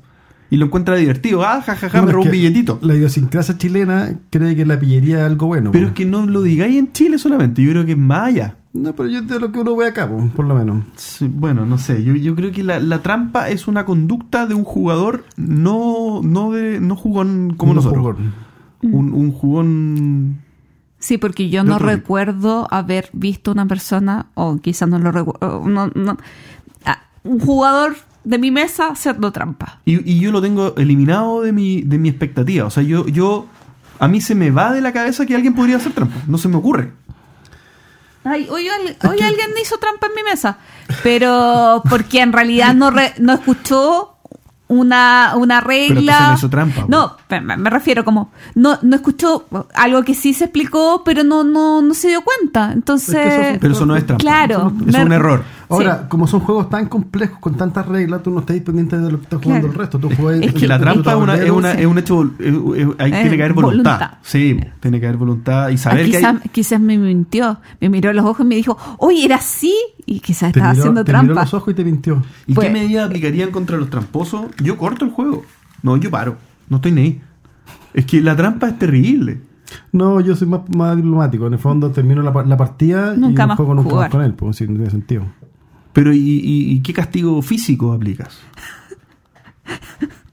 ¿Lo laceras? Y JP y Carlos se miran fijamente a los ojos. si ustedes hubieran visto esta imagen, eh, Bueno, no me digan más en dos horas de capítulo, por favor, que se están cumpliendo en este momento. De hecho, no. No vengo más a este, este programa. ¿no? Mira a Carlos Parche Rodríguez. Bueno, y con esta pregunta terrible de tramposos, de conductas inapropiadas, inadmisibles en este hobby que nosotros amamos tanto, damos por finalizado los tres cuartos de nuestro camino a los al capítulo 100, capítulo 75. Oye, Oh, hay que, hay hay hay cambiar. esto y ver que, que- que- que esto funciona, que en realidad no era un sueño de locos ni de juventud, sino que era algo que, De juventud. que tenía, que tenía pie y cabeza. Oye, eh, estaba cambiando la respuesta que le dimos a Claudio ¿Sobre? sobre el, eh, cuál es el próximo evento que va a ser el entreturno, Ya. que podía ser la inauguración de tu restaurante, pero en noviembre es nuestro cumpleaños número 3. Bueno, O hacemos dos. Hagamos Bueno. tres celebraciones. ¿Qué tanto? Hagamos, hagamos, hagamos muchos, muchos eventos. Eso lo, lo vamos a estar viendo. Obviamente, esto lo tenemos que llenar. Por favor. ¿Ah? Todos queremos eso, ¿cierto? Todos queremos lo mismo. Por supuesto. Por supuesto, JP. Ustedes vieran que nos tiene con una pistola aquí. No, no, no, esto es voluntario. Sí, no, estamos todos felices acá. Y con este animado eh, cierre, concluimos el capítulo 70 y... ¿Cuánto? Cinco. Yo solo vine a hacer lobby para que juguemos Star Wars en el Imperio. Así, no tengo otro propósito que. Y a buscar, y a buscar jugadores de, de 18 aquí. También, por favor, los que, los que jueguen. No, no. Eh, no, en realidad sí. Oye, van a llegar, ¿ah? Van a aparecer. No, sí van a estoy aparecer. seguro, estoy seguro, van a aparecer. Pero voy a tener que jugar por. Por web, o sea, por, por ¿cómo se llama? Por, por vídeo. No tengo miedo. de mirarlo a él. Muchas gracias, chicos, a todos por habernos escuchado. Hasta la próxima. Chao. Chao, gracias. Gracias por escuchar El Entreturno. Y recuerden, envíenos sugerencias de historias relacionadas con sus vidas lúdicas. Pueden ser de terror, tragedia, graciosas o hasta de traición. Recuerden también escribirnos para participar en nuestra sección El Entreturno Responde. ¿Y ustedes? ¿Qué opinan del peso de los juegos?